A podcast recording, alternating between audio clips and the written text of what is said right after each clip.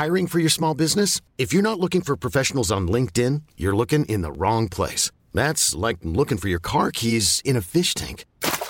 LinkedIn helps you hire professionals you can't find anywhere else, even those who aren't actively searching for a new job but might be open to the perfect role. In a given month, over 70% of LinkedIn users don't even visit other leading job sites. So start looking in the right place. With LinkedIn, you can hire professionals like a professional. Post your free job on linkedin.com slash achieve today.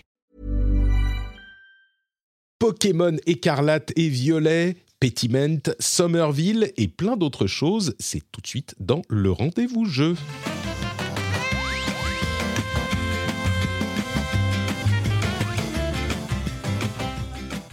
Bonjour à tous et bienvenue dans le Rendez-vous Jeu, l'émission qui vous résume toutes les semaines toute l'actualité du jeu vidéo sur PC, console, mobile, les news de l'industrie, des analyses absolument sans pareil de la part de mes invités. Moi, euh, bon, je dis des trucs un petit peu au hasard, mais mes invités sont malins, intelligents. En plus, ils sont tous beaux. C'est incroyable. Je ne sais pas comment, comment ils font.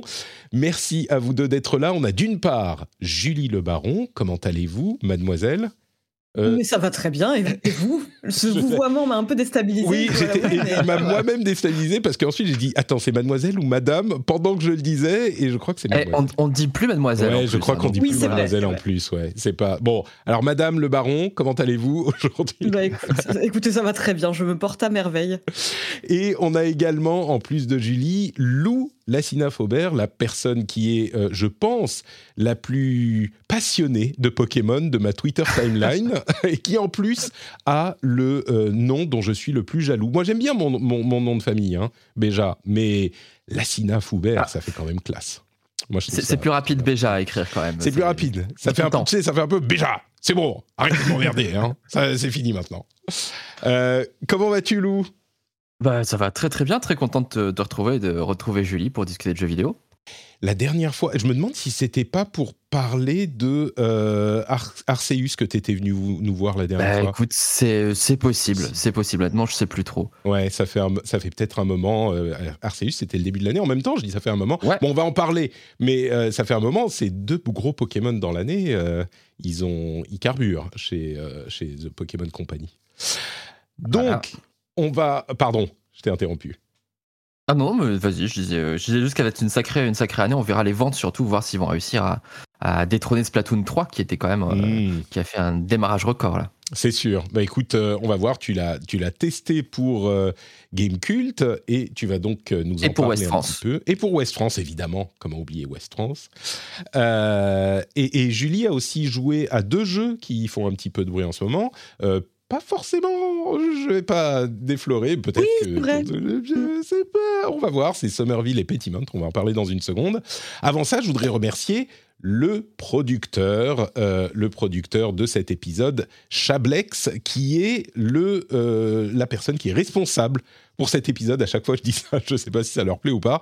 Euh, il est responsable de tout ce qui est dit dans cet épisode, ou en tout cas, c'est grâce à lui qu'on peut le dire. Merci à toi, Chablex. Si comme euh, le formidable, l'incroyable, qui lui aussi est, extrêmement beau, euh, Chablex, vous voulez soutenir l'émission, vous pouvez aller sur patreon.com slash rdvjeux. Alors, on va parler tout de suite des sujets, des infos importantes à retenir de la semaine, avec un tout petit, tout petit bémol quand même. Euh, il n'y a pas énormément d'infos importantes, on va dire. Hein. On va dire ça comme ça. J'ai un petit peu raclé les fonds de tiroir. Mais on va rapidement passer dessus sur deux sujets que j'ai sélectionnés, qui sont, euh, à mon sens, les choses les plus, euh, les plus intéressantes. La première, c'est la nomination des, enfin la, révélation des nominés aux Game Awards, qui, qu'on le veuille ou non, est devenu un petit peu euh, la cérémonie des récompenses du jeu vidéo.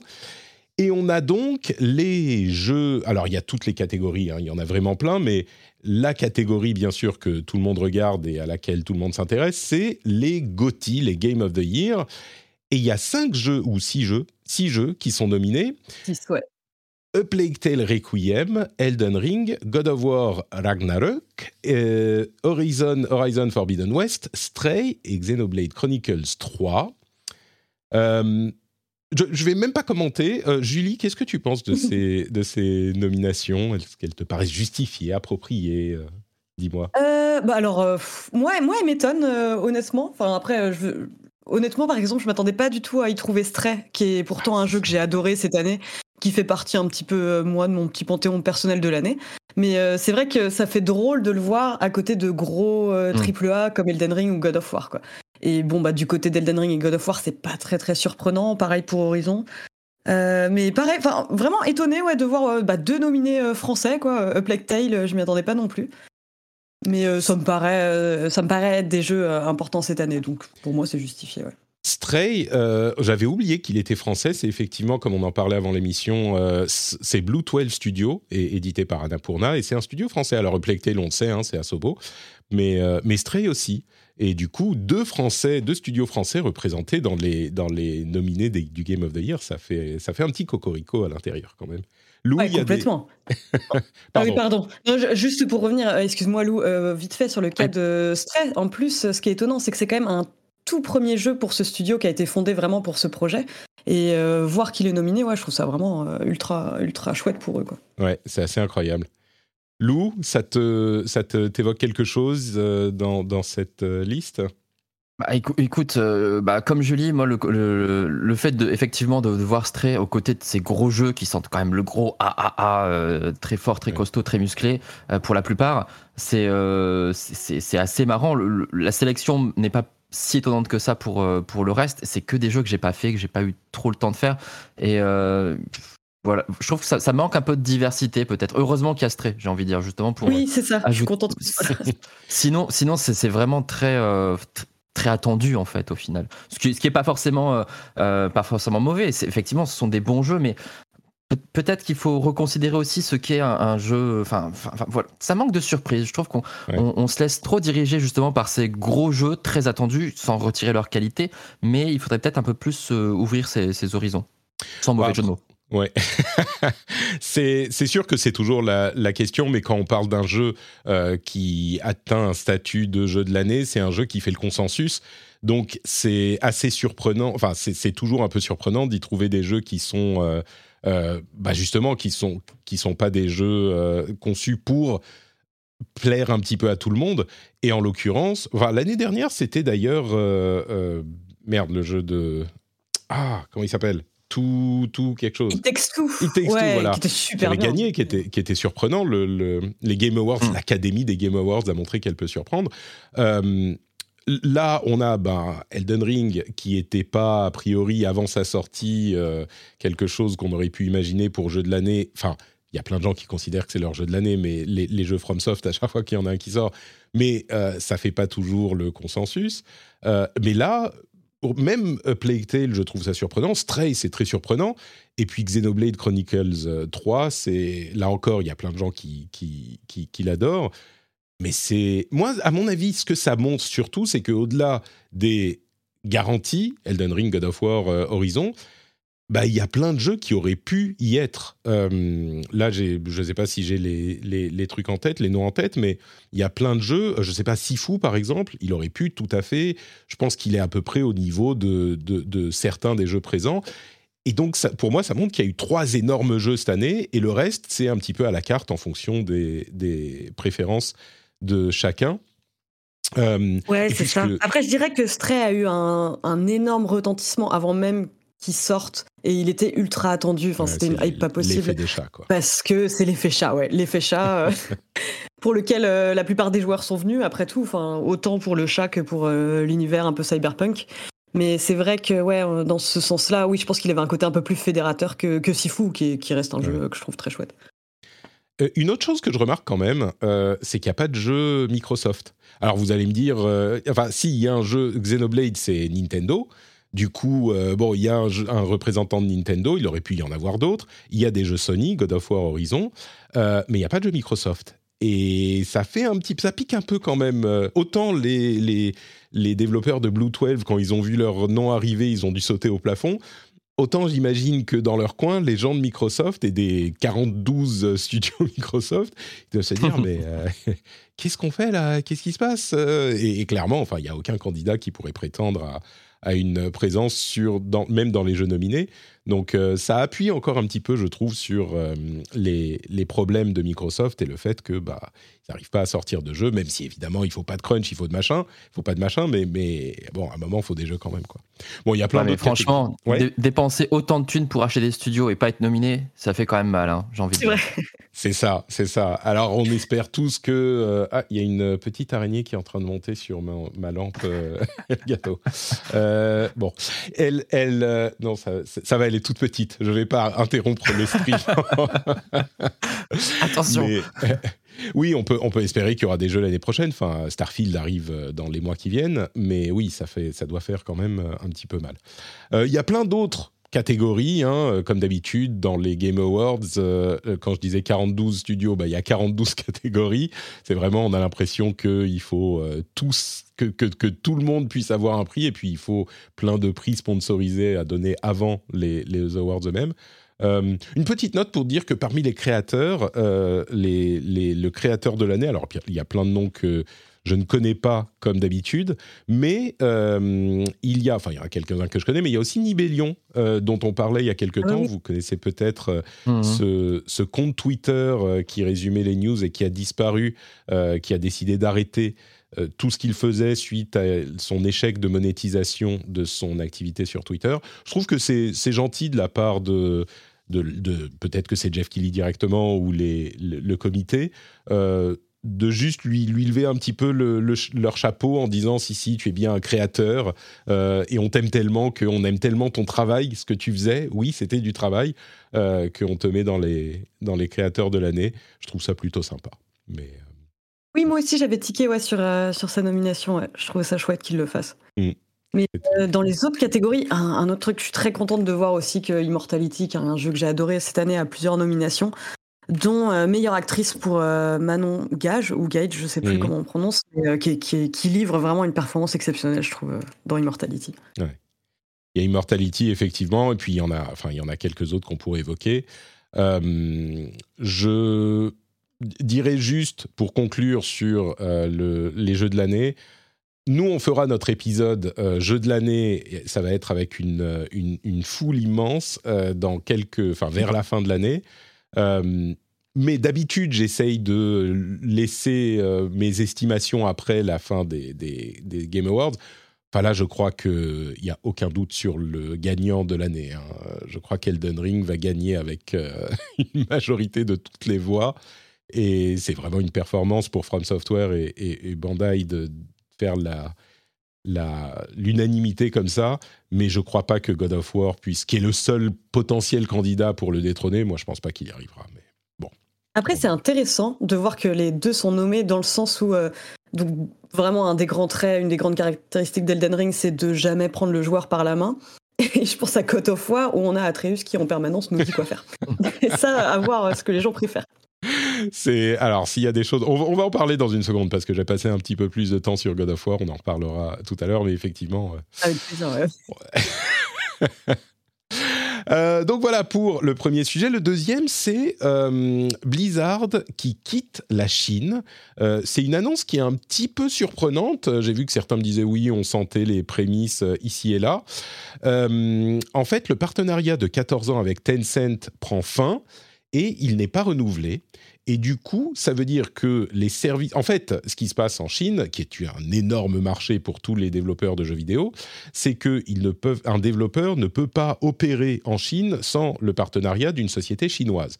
Et donc, on a NetEase et Tencent, qui sont les deux énormes boîtes, euh, qui gèrent beaucoup de choses. Il y a d'autres boîtes aussi, mais en l'occurrence, c'était NetEase qui gérait les services Blizzard en Chine, et c'est eux qui opèrent véritablement les euh, services et les serveurs des jeux en Chine. Donc le fait que le partenariat prenne fin, ça veut dire que euh, très concrètement, les serveurs euh, vont s'éteindre. Alors ils vont conserver les données visiblement NetEase, mais les serveurs vont juste s'éteindre et on ne pourra plus jouer aux jeux Blizzard. On parle de World of Warcraft, mais pas seulement. Tous les jeux Blizzard qui sont présents en Chine ne seront plus accessibles la grande question, c'est est-ce que Blizzard est déjà en train de conclure, ça sera en janvier 2023, euh, est-ce que Blizzard est en train de conclure euh, un accord avec quelqu'un d'autre? Évidemment, on pense à Tencent, mais il y a peut-être un autre candidat.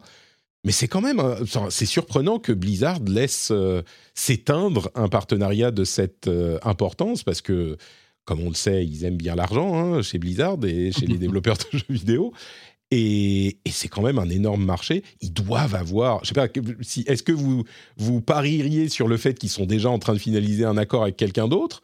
Ou est-ce qu'ils vont bah, vraiment abandonner le marché? Ça, ça, serait étonnant. Bah, tu l'as dit, ils aiment bien l'argent. Donc, à mon avis, ce qui pourrait les motiver à abandonner ce partenariat, ce serait plus d'argent ailleurs. Hmm. c'est là-dessus que je vais miser, moi. Mais, mais vraiment, euh, je ne suis pas du tout experte en la question. Je, suis surpris qu'ils ne l'annoncent pas à l'annonce euh, de la fin du partenariat. Mais en même temps, comme c'est la Chine, ils, doivent se dire bon, enfin, qu'on annonce maintenant ou après. On a euh, jusqu'au 24 janvier pour que les gens sachent.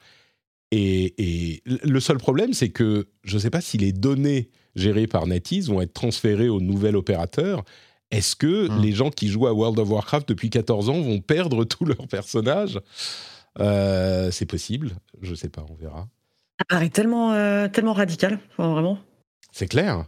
Euh, bon, en même temps, c'est même sur World of Warcraft, tu prends la nouvelle extension, tu as un perso niveau max. Mais c'est plus la même chose. Je sais pas.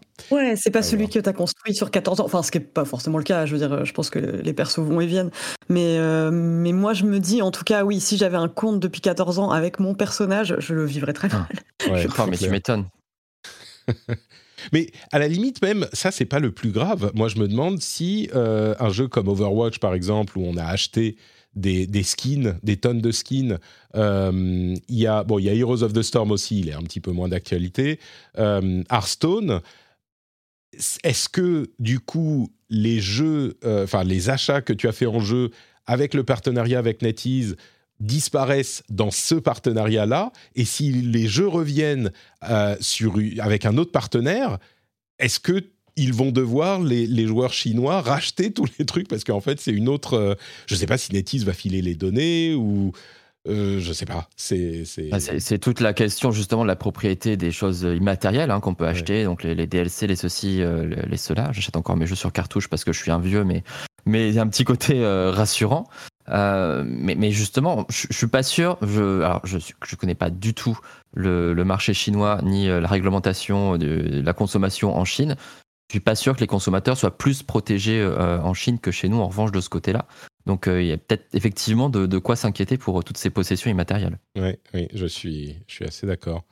Euh, bon, à voir, peut-être que Blizzard donnera quelques, quelques millions de. Enfin, des, gros paquets pleins d'argent à NetEase pour dire bon, bah, filez-nous les données et puis on, on, se démerde avec les nouveaux. pour.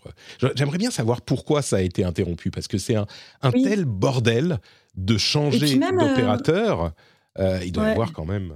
Ouais, Julie. Et je sais pas si tu as vu le message de Simon Zou, euh, donc alors président des partenariats, enfin un titre comme ça, qui a fait un post sur LinkedIn, qui est un message particulièrement amer, enfin qui laisse entendre que ça s'est pas fait dans des très très bonnes conditions, enfin cette séparation. Ouais, ce où il dit, il parle lui-même de son expérience de jeu en disant voilà pour toutes les personnes qui ont passé des milliers d'heures euh, dans les contrées d'Azeroth, euh, c'est euh, terrible ce qui se passe. Et il y a quand même un moment où il, où il précise, enfin c'est terrible, tous les dégâts que peut faire un, un pauvre type. Et alors là, va savoir de quoi ça parle. Il dit un jour nous aurons les, les, informations sur ce qui s'est passé derrière les, les derrière le, rideau quoi. ouais et, les développeurs et les joueurs euh, comprendront encore mieux tous les dégâts que peut faire un, jerk, quoi, un, pauvre type. Oui, j'ai traduit pauvre type de manière très arbitraire. C'était très, très, bien. C'est le la surprise. C'est quelqu'un du côté de NetEase. Hein. Oui. Surprise, c'est Elon Musk, en fait, depuis oui, c'est ça, c'était lui c'est toujours la faute d'Elon Musk, au final. Exactement. C'est ça. Il là pour euh, tout casser. Ouais, non, mais c'est vraiment, c'est vraiment le, le, gros point d'interrogation. T'as raison, Julie. Euh, qui, sait Qu'est-ce qu'il a fait? J'imagine que c'est pas. Enfin, tous les dégâts qu'un pauvre type peut faire. Est-ce qu'il parle de... Euh, parce que ce genre de décision se fait pas sans l'accord de, de, de, Bobby Kotick. Euh, est-ce que c'est Kotick qui a fait ça? Est-ce qu'il y a eu euh, quelqu'un que Simon Jou lui-même euh, estime a mis des bâtons dans les roues et que du coup ça a fait capoter des trucs? Est-ce que bon, écoutez, un jour peut-être que quelqu'un écrira un livre sur le sujet et ça sera passionnant à lire. Voilà pour euh, les, deux petits, euh, les deux petites infos euh, que je voulais retenir de cette actualité. On va passer à nos jeux du moment, les gros sujets, hein, clairement. avant ça, un petit mot pour vous rappeler quand même que si vous voulez soutenir l'émission, vous pouvez aller sur patreon.com slash rdvjeux et là, vous pourrez décider d'attribuer un petit euro, de petits euros à l'émission et avoir des bonus absolument incroyables comme des émissions sans pub, sans cette petite partie promo au milieu, avec des time codes, avec des bonus comme les after shows ou des éditos incroyables. Enfin bref, et surtout la, euh, le plaisir de soutenir les créateurs de contenu que vous appréciez. Euh, comme par exemple le rendez-vous jeu. Merci à vous tous et à tous ceux qui le font déjà. Selling a little or a lot? Shopify helps you do your thing however you cha-ching. Shopify is the global commerce platform that helps you sell at every stage of your business. From the launch your online shop stage to the first real life store stage, all the way to the did we just hit a million orders stage. Shopify is there to help you grow. Shopify helps you turn browsers into buyers with the internet's best converting checkout. 36% better on average compared to other leading commerce platforms because businesses that grow grow with Shopify. Get a $1 per month trial period at shopify.com/work. shopify.com/work. Hiring for your small business? If you're not looking for professionals on LinkedIn, you're looking in the wrong place. That's like looking for your car keys in a fish tank. LinkedIn helps you hire professionals you can't find anywhere else, even those who aren't actively searching for a new job but might be open to the perfect role. In a given month, over 70% of LinkedIn users don't even visit other leading job sites. So start looking in the right place. With LinkedIn, you can hire professionals like a professional. Post your free job on linkedin.com slash achieve today. Allez, c'est fini l'attente maintenant. On arrive au jeu ou euh, au jeu auquel on a joué en ce moment. Et surtout, bon, la grosse sortie, euh, on va pas se mentir, la grosse sortie de la semaine, c'est évidemment Pokémon écarlate et violet. Et je suis incroyablement heureux que Lou ait, accepté de nous accorder un petit peu de son temps pour nous en parler. Donc, comme on le disait, tu l'as testé pour euh, Gamecult et West France, évidemment. Et alors, c'est un, un, Pokémon qui est vraiment un Pokémon, euh, comment dire, important. Je pense qu'on peut dire qu'il est important parce ah que c'est euh, le, premier Pokémon en monde ouvert et surtout, et je te donne la parole dans une seconde, j'explique pourquoi il est absolument euh, essentiel. C'est potentiellement le premier Pokémon auquel je pourrais jouer avec mon fils. Donc je suis très ah, intéressé de savoir de quoi il en tourne. C'est ça qui est important en fait. C'est pour ça que je t'ai demandé de venir. Il faut que je sache si ça serait euh, adapté à, mon fils de, de 4 ans et demi, 5 ans ou pas.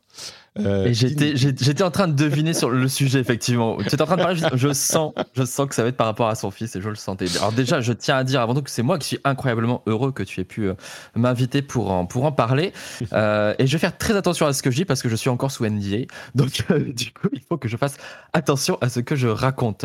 Euh, parce qu'évidemment, donc j'ai joué, j'ai terminé le jeu, mais il y a encore des choses que je ne peux pas révéler, évidemment, euh, jusque, jusque demain, qui est la sortie officielle. C'est ça. Ah oui, accessoirement, on le mentionne, la sortie officielle, c'est euh, demain le 18. On est le 17 aujourd'hui. Tout à fait. alors, c'est un jeu important dans la série Pokémon parce que c'est vraiment le, le, virage tant attendu, tant espéré depuis très longtemps. Euh, je crois que je, je, parle du virage qu'on attend de, de, Pokémon depuis les versions X et Y en fait, euh, qui, qui amorçait déjà une évolution, mais c'était une lente évolution. Et cette fois-ci, ils ont pris un risque, euh, un risque qui n'est pas qui pas sans conséquences, notamment au niveau de la réalisation. On en parlera plus tard. C'est vraiment bah, comme d'habitude avec les jeux Pokémon, surtout depuis le passage à la 3D. C'est toujours là où le bas blesse. Hein, c'est un petit peu le souci. mais sinon, au global, c'est une aventure vraiment réussie qui va réussir à, exploser euh, les codes classiques de Pokémon sans les trahir.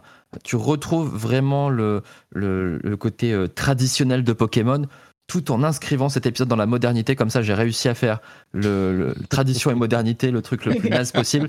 Mais, mais c'est vraiment ça, c'est vraiment ça cet épisode. Et c'est assez, euh, c'est assez incroyable, euh, surtout après un légende Pokémon que j'ai euh, que j'ai bien aimé. que, tu parles j'ai bien aimé. Arceus, Arceus. exactement, exactement. Ah, je suis avec toi, je suis avec toi. C'était terrible de se dresser face à la foule qui disait mais ce jeu est moche, ce jeu est moche, qu'est-ce que bah, vous lui trouvez? Objectivement, il, si mal. Il, est moche. Ça, ça, vraiment, il est moche. Je lui ai mis 6 sur, euh, sur Gamecult. J'ai, je, je, sais qu'on avait. On m'a trouvé sévère en plus, même euh, en interne à la rédaction. Et tout. Ah, quand même, 6. Je bah, écoute, non, euh, franchement, non, je trouve que. Voilà. et le monde cloisonné, tout ça. C'était une fausse promesse, je trouve, de, de, monde ouvert, avec un monde qui était finalement très, très plein, hein, les cartes de, de, de, des légendes Pokémon. et puis ce côté cloisonné, et c'était très. Euh, oui, parce que tu l'as dit, tu as dit euh, révolution, évolution, machin, mais euh, je pense que la plupart des gens le savent. ce dont tu parles, c'est l'aspect monde ouvert qui était esquissé dans Arceus et qui, dans Écarlate et Violet, est un vrai, vrai monde ouvert. Je le, je le précise parce qu'il y a peut-être des gens qui ne savent pas pourquoi tu parles de, révolution. Oui, oui. c'est une question que je me posais, parce que c'est vrai que Arceus, le pro, un des gros problèmes, c'est que le monde paraissait, enfin malgré toutes les qualités du jeu, le monde était tristement vide, quoi. Et je sais pas si c'est le cas dans, ici. Alors, en, fait, le, alors, au-delà du monde ouvert, et j'y reviendrai aussi, l'autre aspect révolutionnaire, c'est le côté délinéarisé, si, si on peut dire. C'est vraiment ça qui fait que ça fonctionne. Et ça fonctionne parce que c'est en monde ouvert aussi. Enfin, les deux les, deux vont ensemble, mais c'est très important de ne pas oublier ça parce que euh, la tentative de monde ouvert, par exemple, dans les gens d'Arceus, était très linéaire, beaucoup trop linéaire et, beaucoup trop cassante. Et alors, pour revenir du coup sur la comparaison des deux régions, euh, c'est-à-dire que tu avais des, des, donc cinq régions dans les gens de Pokémon qui étaient relativement homogènes. En fait, tu avais la côte, qui que des trucs de côte, la plaine qui était hyper plate, avec très peu de grottes, tout ça.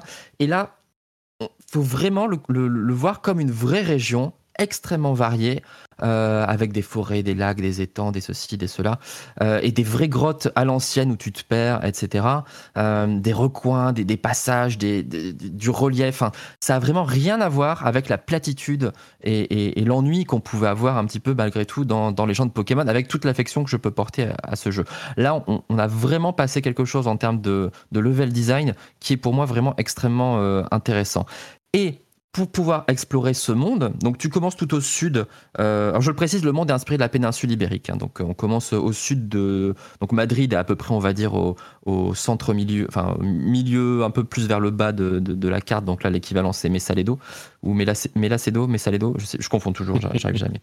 Euh, donc tu commences au sud en fait de la capitale et, euh, et tu peux explorer en fait vraiment dans l'ordre que tu veux, les missions qu'on te donne. Tu as trois objectifs principaux euh, qui ne sont pas très originaux pour le coup, à savoir euh, la conquête des, arènes, donc euh, la Ligue Pokémon, quoi, les huit arènes plus, plus le, Conseil des quatre, la team des méchants, donc la Team Star cette fois-ci, et puis la quête des Pokémon dominants, donc des Pokémon qui sont plus gros et plus puissants, et qui, qui, avec des combats un petit peu, un petit peu surprenants. et ben ces quêtes-là, en fait, Déjà, tu peux choisir celle que tu fais en priorité, tu peux choisir de faire les trois en parallèle, et tu les fais dans l'ordre que tu veux. De, manière théorique, hein, parce que euh, les niveaux sont prédéfinis. Il euh, n'y a pas de level scaling malheureusement, ça c'est aussi un, petit, truc qui est dommage. Mais en même temps, la, géographie de la carte, comme tu commences vraiment à une sorte d'extrémité, euh, en gros tu pars à l'est ou tu pars à l'ouest, et globalement tu, tombes sur des challenges tout de suite qui vont être plus ou moins à ton niveau. Alors tu peux remonter un petit peu trop et, te planter au final, mais c'est pas grave, tu peux aller ailleurs, tu mm. t'entraînes, etc. et, euh, ça aussi, ça fait du bien. Quand, tu dis euh, on peut les faire dans l'ordre qu'on veut, il y a quand même euh, une limite qui est définie par la difficulté des rencontres. Alors tu peux avancer si tu es super bon un petit peu, mais au bout d'un moment, ils seront d'un trop haut niveau. C'est pas que tu peux finir l'une de ces trois branches complètement et puis aller t'attaquer à l'autre après. Oh, tu peux. Ah, tu peux quand même. Rien t'empêche de faire ça, oui. Rien. Mais du coup, ça sera super facile. Les autres seront super faciles parce qu'au début, tu es au début. plus. C'est ça. D'accord. Ok. C'est comme ça que ça fonctionne. Je comprends. Disons qu'effectivement, moi, ce que j'ai fait dans, dans, ma façon de progresser, c'est que j'essaie de faire un petit peu les trois en parallèle au, fur et à mesure de mes pérégrinations à Paldea, du coup, donc cette nouvelle région. Et euh, mais par contre, si tu veux juste te concentrer sur une mission euh, ou sur une autre, tu peux, tu peux tout à fait. Rien ne t'empêche de le faire. Après, c'est vrai que tu auras forcément des conséquences sur le gameplay avec cette absence de, de level scaling, malheureusement. D'accord. Donc c'est pas que euh, tu as besoin de l'expérience des autres branches pour en finir une au bout d'un moment euh, pour être assez fort pour en finir une. Potentiellement, tu pourrais euh, aller au bout de l'une d'entre elles et tu as suffisamment d'XP et de de niveau en faisant tes combats. Peut-être que tu devras grinder un peu plus, mais c'est possible. Tout à fait. Mais de toute façon, en plus, le jeu, donc il n'y a pas que ces, ces quêtes-là, parce que le, j'ai envie de dire, la quête principale de tout jeu Pokémon, ça dépend comment les gens jouent, mais je pense, enfin, ce que je trouve le plus intéressant à, à mon sens, c'est euh, compléter le Pokédex, et rencontrer Oui. toutes les nouvelles espèces. C'est quelque chose de, de fascinant. De, euh, t'es là et tu rencontres des nouvelles espèces durant toute l'aventure, donc ça c'est super agréable. T'as l'impression d'aller de, de surprise euh, en surprise, et il faut, il faut fouiller, il faut, il faut explorer. Et, et des fois tu dis ouais mais c'est c'est quoi celui-ci? Je croyais que je le connaissais mais en fait non. Et ils sont indiqués des fois sur la carte et tu, tu te dis mais où le dénicher exactement? Donc Mm. voilà il y a plein de petits trucs intéressants. Et toute cette exploration fait que tu vas rencontrer aussi des Pokémon sauvages euh, et que tu vas aussi gagner de l'expérience. Et là aussi il y a une grande nouveauté, c'est en termes de rythme. Ça n'a rien à voir avec euh, euh, ce qu'il y avait avant, tout simplement parce que tous les Pokémon sauvages apparaissent sur la carte, comme dans les gens de Pokémon Arceus. Mais je vous rappelle qu'avant, c'était des combats aléatoires aussi dans les hautes herbes, et ça Mm. popait, ça Ah oui. t'interrompait. Et de la même manière, tu étais interrompu aussi par les dresseurs qui, dès qu'ils te repéraient, euh, dès que tu passais dans leur, leur regard, tac, ils, venaient t'agresser pour dire ah, je veux faire un combat et tout. Là, c'est plus le cas. Là, il faut que tu ailles leur, leur parler pour pouvoir lancer le combat. Donc, ça, c'est Mm. super agréable parce que Ah ouais, là- ouais. tu es là, Ça, c'est tu te balades et tu dis moi je veux juste me balader, j'ai pas envie de combattre en fait au final et tu peux continuer à combattre. Et là-dessus, ils ont ajouté une innovation de taille qui s'appelle le mode en avant. Euh, tu peux en fait envoyer ton Pokémon qui est à la tête de ton équipe euh, se battre seul, euh, sans toi, tu donnes pas d'ordre et tout. Et le combat va être résolu en un quart de seconde en fait avec le Pokémon qu'il en face, suivant en fait le, la différence de niveau entre les deux, ainsi que l'affinité de type entre les deux. Et en fait, tu gagnes de l'expérience aussi comme ça, mais du coup, tu envoies ton Pokémon combattre et toi, tu continues à explorer tranquillement. Donc, il y a aussi ce côté-là où tu. Mais ça Tu devient un vis ton aventure comme tu veux. ou tu, tu, tu Ah oui, oui. n'as plus besoin de combattre du tout? Clairement. Alors après, évidemment, donc les matchs contre les dresseurs, ça reste des combats classiques. Mais Mm. contre les Pokémon sauvages, tu peux choisir de te battre comme ça. Pas toujours parce que la capture, évidemment, ne passe pas par ce mode, uniquement Ah. le combat. Mais quand tu reviens dans des zones où tu as des Pokémon trop faibles qui vraiment sont trop nuls, là, clairement, t'envoies ton Pokémon se battre à ta place et tu le laisses gérer parce que ça a aucun intérêt, en fait. À la Mhm. rigueur, tu t'arrêtes si tu croises une espèce que tu connais pas ou un Pokémon chromatique, euh, qui est plus rare. Donc, mais, mais sinon, euh, sinon, voilà, ça, ça laisse la possibilité, en fait, euh, si tu veux continuer à faire que des combats classiques, parce que tu trouves ça plus pratique, tu peux aussi le faire. Il vraiment, il te donne le choix, il te donne les clés dans cet épisode. Et c'est ça qui est assez grisant dans une licence qui a toujours été euh, euh, très, très enfermée dans un carcan qui était agréable pour autant. C'était pas non plus, c'était pas la prison non plus.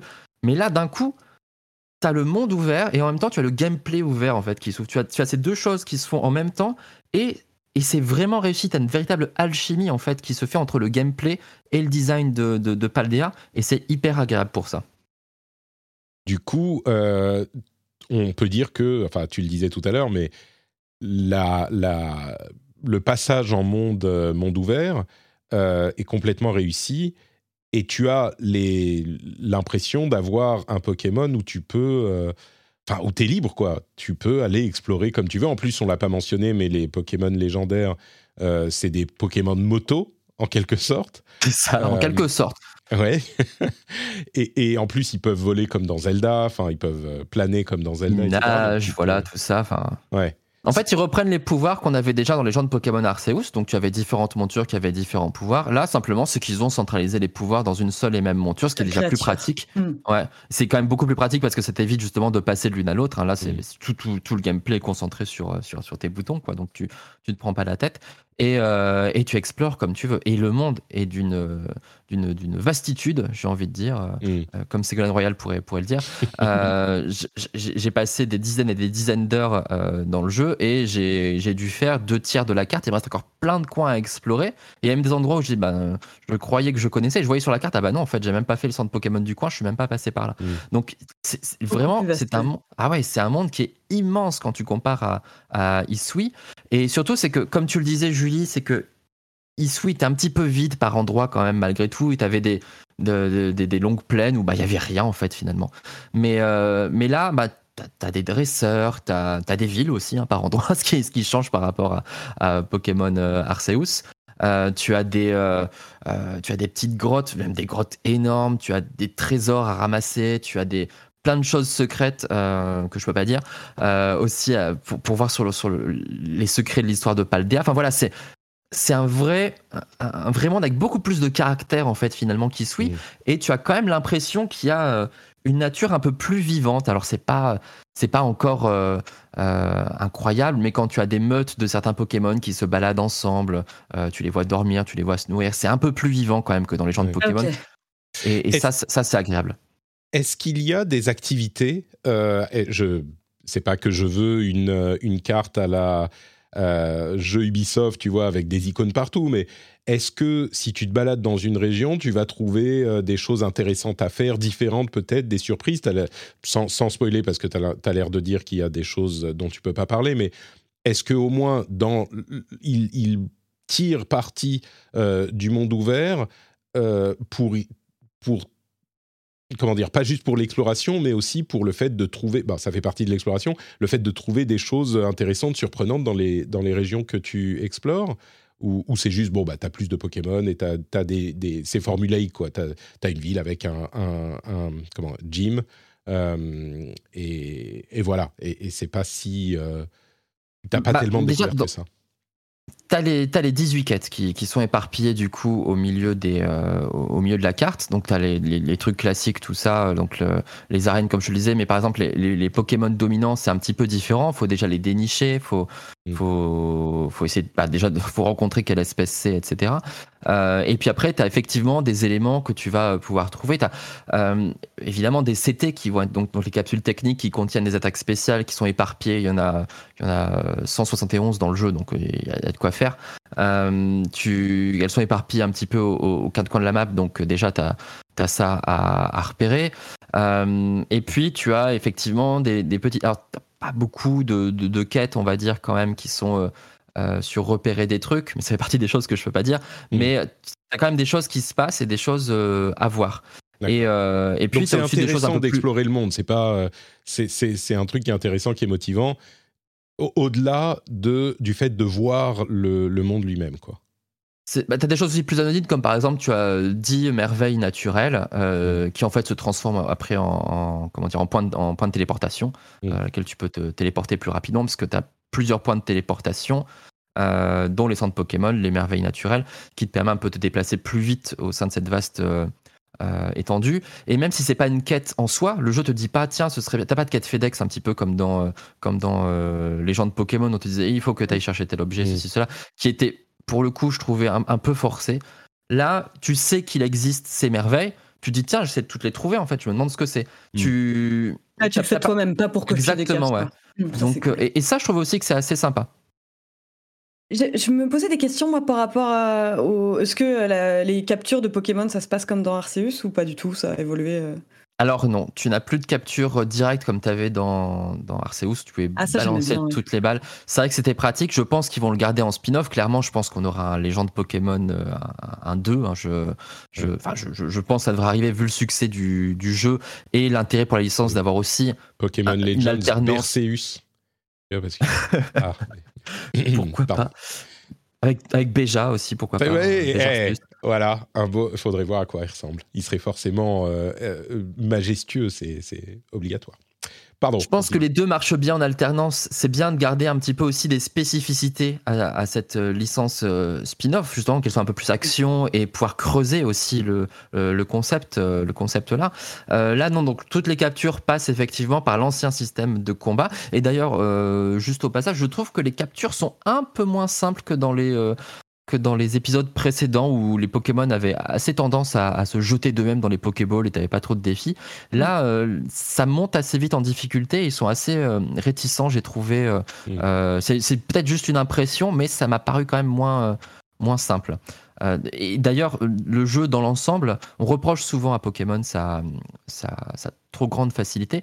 Là, avec cette possibilité justement de, de, faire les quêtes dans l'ordre que tu veux, euh, je trouve que ça monte le niveau de difficulté et il y a des combats euh, vers la fin du jeu qui sont quand même assez, euh, assez costauds. Donc j'étais assez, assez content au niveau de la, difficulté, même si tu as toujours des trucs un, peu Tu dis, ouais, ça c'est un petit peu trop facile, mais on, a quand même un challenge qui est un peu plus corsé et c'est pas plus mal. On, parle du truc qui fâche un peu, quand même. Allez, on en ah, parle quand même. Il faut bah, la, technique. Bah, ça, c'est toujours le problème de, Pokémon. Donc, on, a évidemment un jeu qui est pas très fluide. Euh, vraiment, ça, ça, accroche. Il y a même des petits ralentissements par moment, des petites, des petites latences, des petites longueurs dans les combats. Quand tu changes de Pokémon, tu te dis mais pourquoi ça prend autant de temps et tout? Qu'est-ce qu'il attend tout ça? Euh, Et ça, c'est vraiment dommage. Ça, c'est vraiment dommage. Euh, après, euh, mine de rien, il y a quand même une amélioration depuis les gens de Pokémon, surtout au niveau du clipping. Moi, ce que je, je détestais dans les gens de Pokémon, c'était de voir les montagnes qui changeaient complètement de forme à mesure que tu t'approchais d'elles. Tu te dis mais c'est ridicule. Et là, c'est quand même moins marqué. C'est quand même moins marqué au niveau du clipping et de l'apparition des éléments au dernier moment devant tes yeux.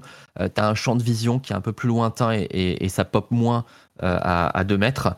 Ça, euh, heureusement. mais bah, au niveau de la technique, on est encore, encore en dessous d'un Breath of the Wild qui est sorti en 2017. Quoi. Et ça, ça c'est dommage, mais en même temps, c'était attendu. Donc voilà.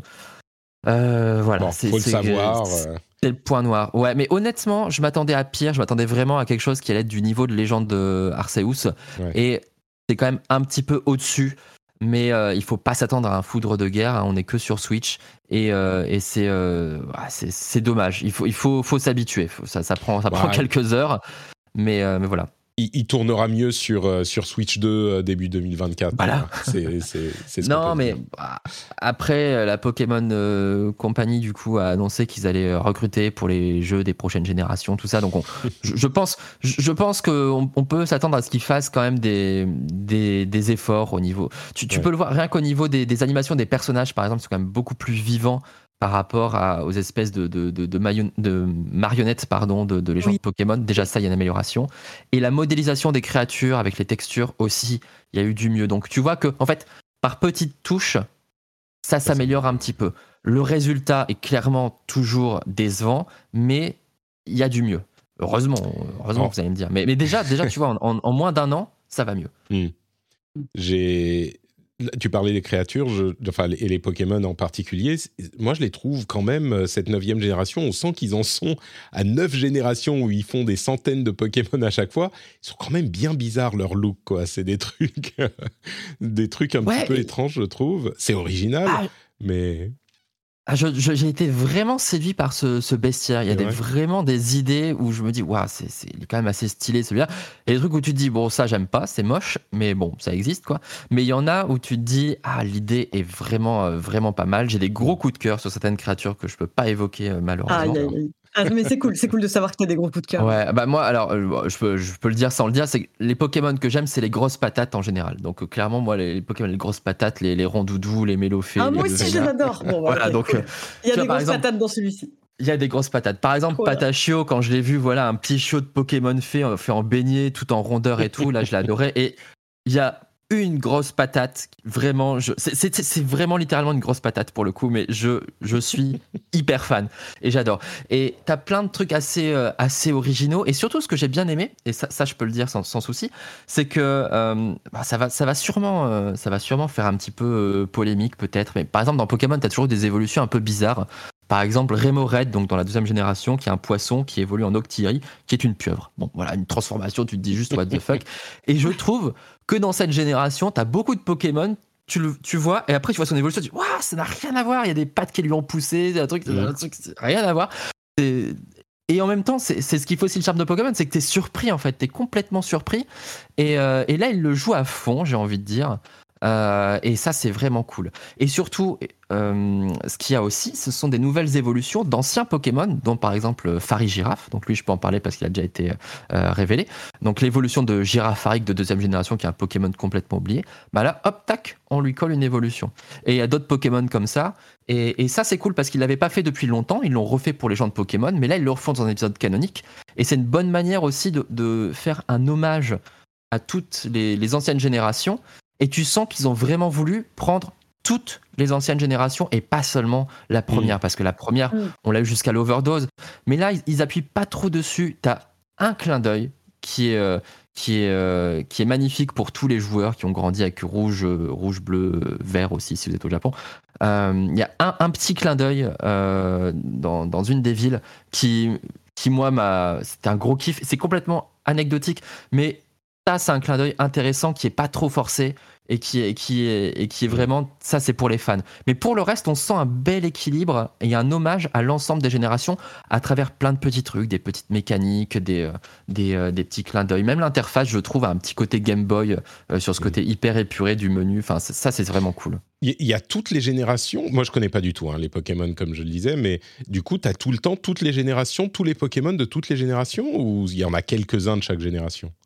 Alors non, il y a une sélection. Hein. Comme ah euh, épée et bouclier, en fait, avait euh, été la première génération dans laquelle il n'y avait pas l'entièreté, enfin la possibilité de rapatrier l'entièreté du Pokédex national, hein, ce qu'on appelle. Euh, mais donc là, c'est pareil, tu n'auras pas tous les Pokémon de toutes les générations. Tu as encore une fois une sélection, une belle sélection, hein, une sélection qui, euh, qui, te permettra encore de, en une trentaine d'heures, euh, j'ai capturé que la moitié du, du Pokédex. Hein, donc ça, ça laisse présager euh, de, encore plus du double parce qu'évidemment, plus, plus, enfin, moins il t'en manque, plus il te faut du temps pour pouvoir les trouver parce qu'évidemment, c'est de plus en plus difficile. Une, une belle sélection, en tout cas, qui va vraiment piocher dans toutes les générations sans privilégier davantage l'une que l'autre. Et ça aussi, c'est euh, euh, c'est agréable parce que enfin il y a un bel équilibre euh, et tu as l'impression qu'il fait vraiment la synthèse. Et, tu sens justement que c'est un jeu qui veut faire le pivot finalement de, de ce qu'il y a eu avant et de ce qu'il y aura après. D'accord. Bah, écoute, c'est plutôt enthousiasmant tout ce que tu, nous dis. Il y a des choses dont on n'a pas parlé. Euh, il y a les pique-niques, il y a la comment s'appelle terracristallisation, il y a le jeu en multi. Ah J'ai trop besoin que tu m'expliques. les jeux, ah, les trucs en multi. Tu peux juste en quelques mots sur chacun parce que ensuite euh, j'ai la question la plus importante à te poser.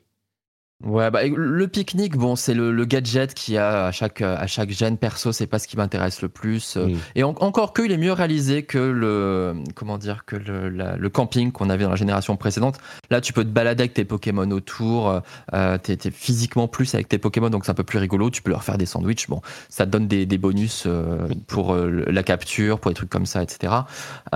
pourquoi pas? C'est pas, c'est pas le truc le plus, le plus sympa, mais je pense qu'effectivement, pour, pour les jeunes joueurs, ça va être, ça va être rigolo de pouvoir justement interagir avec ces Pokémon et, euh, et créer les, nettoyer et tout. Euh, ce, voilà, genre de choses, euh, bah, truc, voilà, Tamagotchi quoi.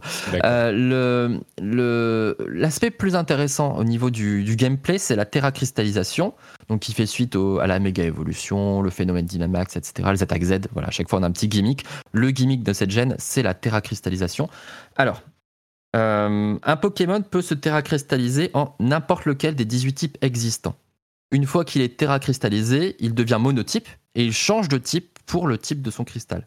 Sauf qu'en fait, quand vous croisez un Pokémon dans la nature, en général, euh, le Pokémon commun, il aura une, terracristallisation en l'un de ses types de base. Par exemple, euh, Granivol, Pokémon euh, plante vol, vous aurez de grandes chances de croiser un Granivol qui terracristallise en plante.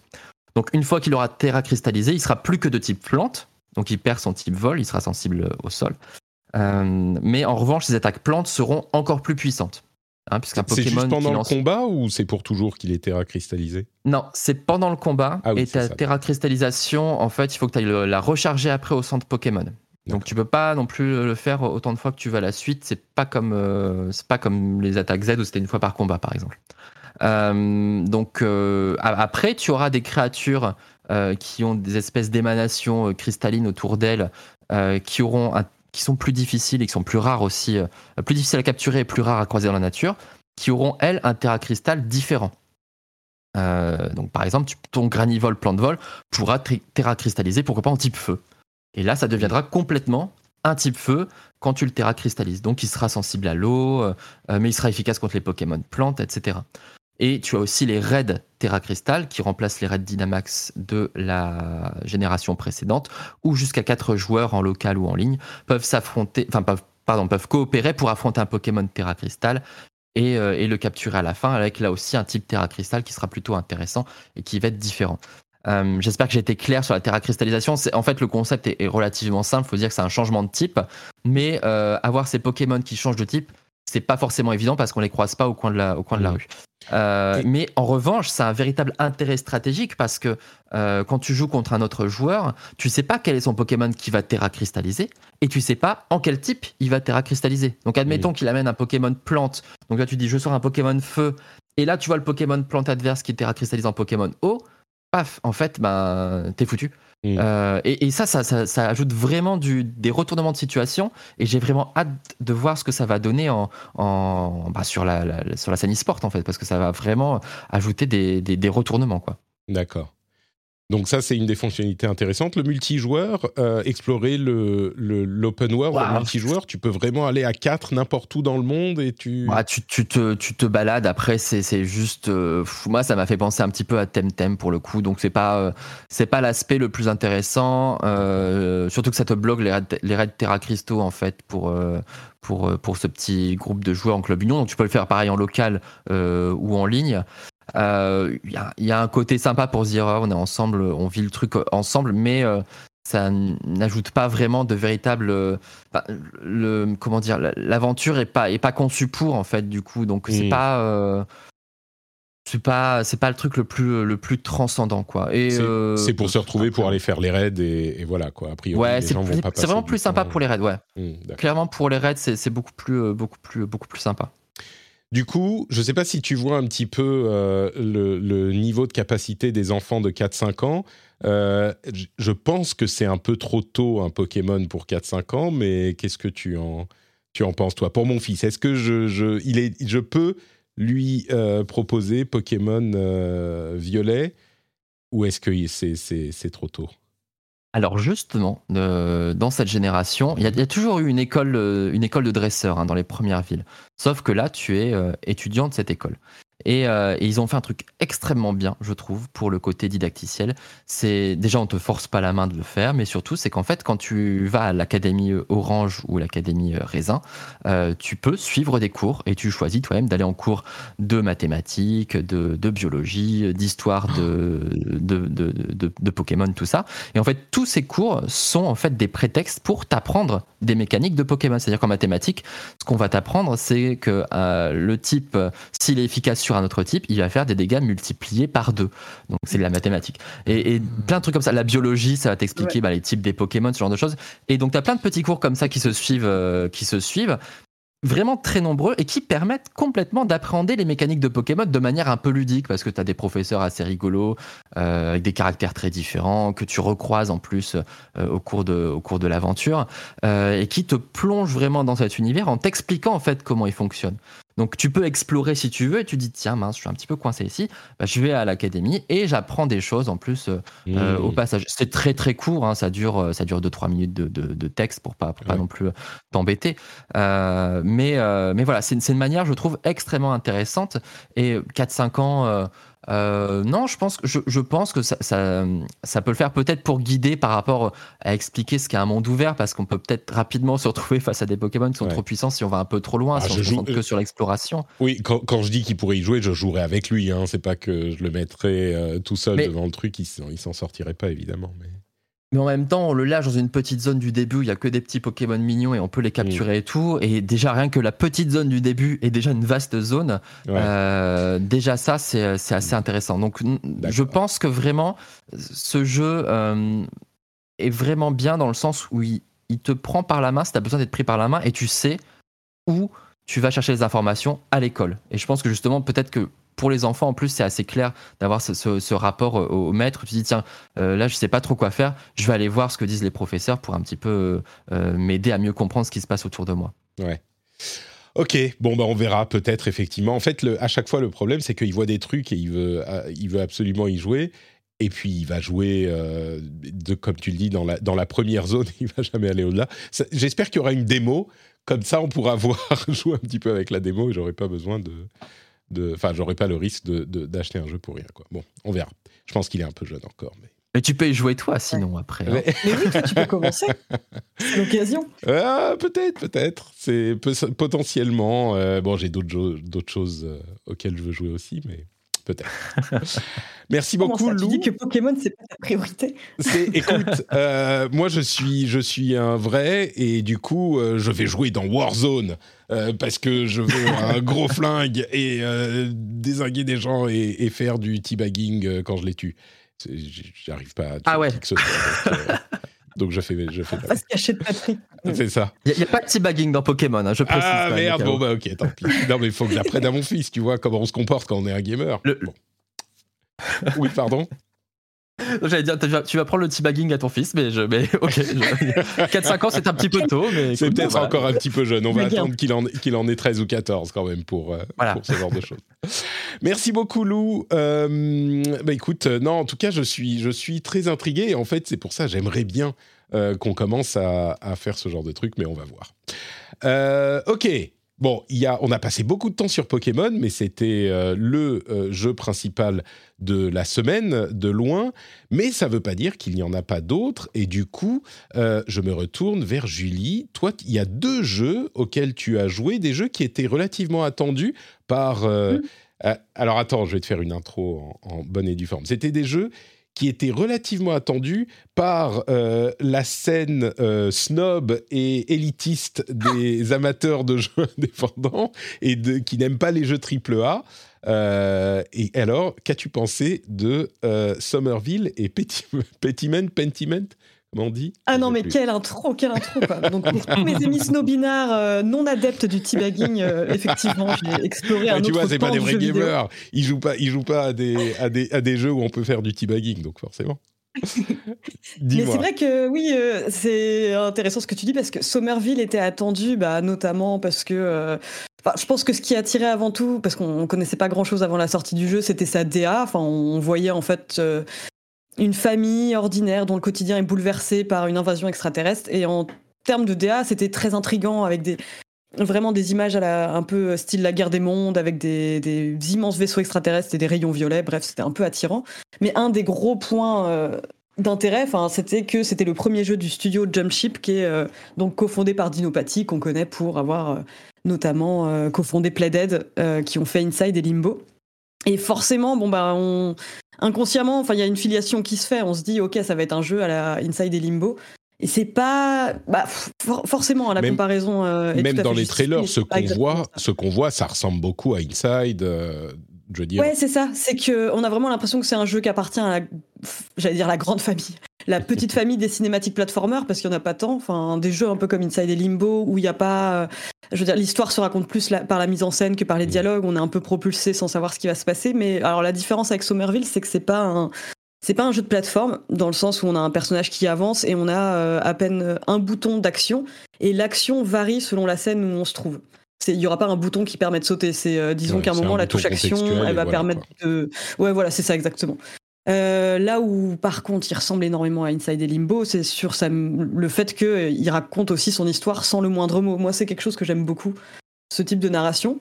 C'est, on est vraiment propulsé dans un monde où on nous dit absolument rien de ce qui se passe. En fait, on se retrouve un peu comme le, le protagoniste qu'on incarne, donc qui est un père de famille euh, séparé de sa femme et, euh, et de son fils, mais pas de son chien, c'est important, parce qu'il va nous suivre pendant une bonne partie de l'aventure. Et euh, lui n'a aucune idée de ce qui se passe, et en fait, on évolue comme ça d'un tableau à un autre. euh, sans jamais avoir la moindre explication jusqu'à la fin. Donc il y a, il y a peut-être quelques moments un peu sibyllins, mais moi j'aime bien ces jeux qui laissent un peu la part belle à, à l'interprétation et qui permettent quand même de ressentir pas mal d'émotions, euh, mais sans, sans, sans un seul mot. Mais euh, là où le jeu a des limites quand même, parce que c'est aussi pour ça que je pense qu'il faut une petite mise en garde par rapport à Inside et Limbo, qui sont quand même unanimement euh, acclamés enfin, par la critique et, et les joueurs. Euh, c'est qu'il y a un côté moins instinctif par rapport aux énigmes. Alors moi, il y a eu des moments où j'étais vraiment bloqué. Il y a, euh, enfin, il y a peut-être deux trois énigmes sur les, les cinq heures qu'ont duré le jeu euh, qui m'ont donné pas mal de fil à retordre. Où je me disais mais j'ai aucune idée de comment faire. Euh, parce qu'on a vraiment zéro indication, que ce soit sur l'histoire, mais aussi en termes de gameplay. Il y a juste peut-être à peine un moment où on va nous dire là il faut appuyer sur ces boutons, mais sinon pour le reste c'est vraiment débrouillez-vous et c'est le, le level design qui fait son œuvre. C'est parfois avoir des petits éléments de lumière qui vont un peu nous indiquer par où aller. Mais ça à la limite euh, ça m'a pas spécialement dérangé. J'aime bien en fait le côté un peu die and retry qu'il peut y avoir sur certains niveaux. Parce qu'en fait, donc oui, j'ai pas trop expliqué ce qu'on faisait. On est euh, donc un, un, un père de famille qui euh, donc va essayer de chercher euh, sa femme et son fils. et qui se retrouve face à une menace extraterrestre dont il ne connaît absolument rien et en fait va devoir s'adapter en permanence. Donc, par exemple, il y a un tableau où on va devoir éviter des attaques. Il y a une scène un peu plus tard, devoir, on va devoir faire de l'infiltration. Ça change et il y a toujours cette espèce de petit sentiment d'appréhension. On se dit mais qu'est-ce qui va se passer ensuite? Et il y a des moments, euh, des moments de, mise en scène assez grandioses, mais qui sont parfois entachés par euh, des problèmes euh, de gestion sur les phases de déplacement. Il y a vrai, clairement des moments où moi je me prenais les murs en pleine course poursuite. Ah en plus, c'est marrant, mais ça m'a fait penser à Sifu où dans je trouve qu'il y avait un peu le même défaut, bon à une échelle différente, mais c'est un jeu qui se voulait tellement être cinématographique, notamment dans ses influences, que euh, ça saute aux yeux en fait dès qu'on fait quelque chose de mal. Et là, euh, le simple fait de buter contre un mur euh, ou un élément du décor, alors qu'on sent que c'est censé être une scène hyper prenante et qui a été pensée pour être impressionnante, ça, ça fait un peu rater l'effet, on va dire. Mais globalement, je trouve quand même que c'est un jeu intéressant qui qui n'est pas non plus le chef-d'œuvre du siècle, c'est sûr, mais Peut-être qu'on pourrait le mettre dans la catégorie euh, Xbox Game passable, comme tu comme C'est un jeu passable. Attends, merde, j'étais pas prêt. Euh, c'est du coup euh, un jeu passable. mais, honnêtement, non, je suis cruelle parce que je trouve quand même, moi, moi en tout cas, il m'a, il m'a ému. Parce qu'il est sur le Game Pass accessoirement, mais ouais. Et eh bah oui, il y a, ouais, c'est pour ça que c'est pour ça que je le balance, que je lui accole euh, ce label. Mais euh, vraiment, rien que pour la DA euh, et la mise en mm. scène, je pense qu'il vaut le détour. Et après, bah voilà, faut juste quand même pas s'attendre non plus à avoir un, jeu exactement comme Inside et Limbo avec le, le même degré de mm. finition, on va dire. C'est marrant parce que je m'attendais, c'est un peu pour ça que j'ai fait cette intro aussi. Euh, j'ai entendu beaucoup de déceptions en fait euh, de mes amis sur les réseaux sociaux et, des gens qui étaient quand même euh, assez critiques de la plupart des éléments du jeu. Toi, tu as l'air quand même, on va dire mitigé. Il y a des choses qui t'ont déçu, mais tu, trouves quand même que c'était une expérience positive au final. Là où mon impression, c'était bon, bah, c'est raté quoi. Mm. Ah ouais, non, moi je trouve pas. Franchement, je, peux comprendre sur certaines, euh, sur certaines énigmes, certains passages un peu bloquants, moins intuitifs peut-être, mais, euh, mais quand même, dans l'ensemble, moi j'en garde un, un, chouette souvenir. Est-ce que le, le, fait que. Est-ce que tu avais un horizon d'attente qui était différent quand tu avais vu les, les bandes annonces, etc., le, le style du, du, jeu et quand tu as fait le jeu? Parce que, en fait, ça me fait penser aussi, euh, ce côté déception dont, dont tu parles, euh, Patrick. Mm. C'est, euh, moi, il y a beaucoup de jeux, par exemple, où je suis hyper attiré, du coup, par un, trailer, par un concept. et, après, tu te rends compte, quand tu, quand tu fais le jeu, finalement, que le truc est pas assez poussé, que c'est pas assez. que c'est mal fini, et, que du coup. c'est pas aussi brillant que ça, que ça avait l'air. Est-ce que tu as ressenti ça ou, ou pas du tout, Julie? Eh ben là, euh, honnêtement, ça va parce que je savais tellement peu de choses du jeu. Tout ce qu'on avait vu, c'était un trailer que du coup, je pense pas y avoir placé des attentes euh, démesurées. Euh, en tout cas, j'ai retrouvé la DA qui m'avait plu dans le trailer. Et après, pour le reste, finalement, c'était que des suppositions qu'on pouvait faire par rapport au palmarès de Dinopathie, on va dire. Donc là-dessus, non, j'étais assez. j'étais pas trop déçu. C'est peut-être ça le, secret, c'était de manager tes expectations, comme on dit en, français. Et du coup, ça.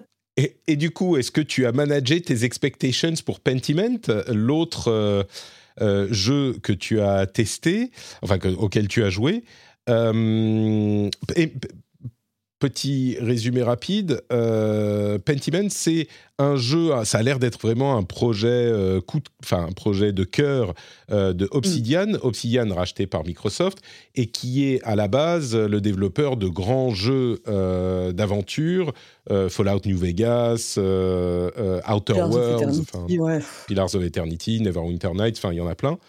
Euh, et ça, c'est un projet vraiment bizarre. C'est ce fameux jeu avec des graphismes en, mhm. enluminure et très, très narratif en quête. Euh, je suis venu quasiment exclusivement pour ça. C'est terrible. C'est dans le sens où je ne suis pas grande experte des, euh, des RPG d'Obsidian, mais en fait, juste la, la, la DA à base d'enluminure de, de, manuscrits du Moyen-Âge, ça m'a donné immédiatement envie. Et mhm. en même temps, bah, je, je, me méfiais aussi parce que je me souviens avoir plusieurs fois eu des coups de cœur comme ça où vraiment des jeux sur le papier me séduisent énormément. Je crois que le dernier qui Ton cœur a été brisé plusieurs fois, donc ah, voilà. Euh, voilà, c'est ça, on me l'a déjà fait, euh, c'est bon.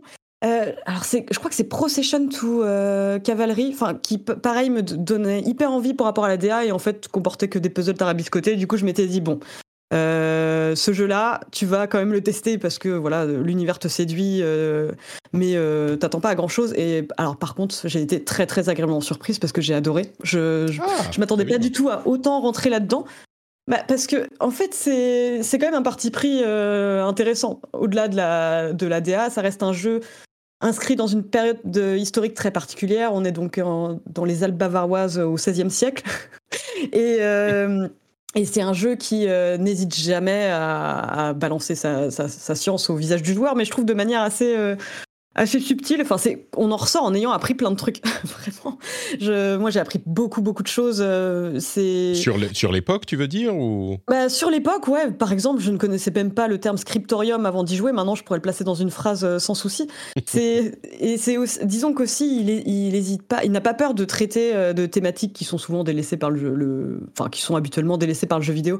Euh, ça parle notamment donc de la disparition de. Nous, on incarne un maître artisan qui s'appelle Andreas Mahler et qui passe sa Wanderjahre, donc c'est ses années d'errance en fait, des années où il, qui va passer à perfectionner en fait son, son, son- l'art de l'enluminure dans une abbaye avec des, avec des moines, bref, pour résumer très simplement. Et euh, c'est une période euh, où euh, l'imprimerie commence à, progresser, donc les scripts sont en voie de disparition. C'est aussi une période où on constate la montée du protestantisme. C'est ultra intéressant. Enfin, vraiment, je trouve, le, ça parle d'énormément de choses. Ça parle de lutte des, classes, ça parle d'oppression des femmes, mais toujours de manière, enfin vraiment, je trouve ultra intéressante et sans qu'on ait l'impression de lire un pavé ou 48 fiches Wikipédia sur le 16e siècle. Et ça, je trouve que déjà c'est brillant, mais au-delà de ça, euh, les mécaniques principales du jeu, donc c'est un jeu d'enquête essentiellement, donc euh, qui se fait en point and click où on va en fait se balader euh, de sur une carte assez réduite. On va de paysage en paysage pour s'entretenir avec des, des personnages. Donc il y a un meurtre qui est commis au début du jeu et nous en fait on est chargé de mener l'enquête en discutant avec plusieurs personnes avant de se rendre compte que plein de gens ont des raisons d'en vouloir à la personne qui a été tuée. Et c'est euh, honnêtement ce qui est ultra bien. Enfin, c'est que euh, et, ça paraît un peu euh, un peu bizarre au début, c'est qu'il n'y a pas de coupable canonique dans le jeu.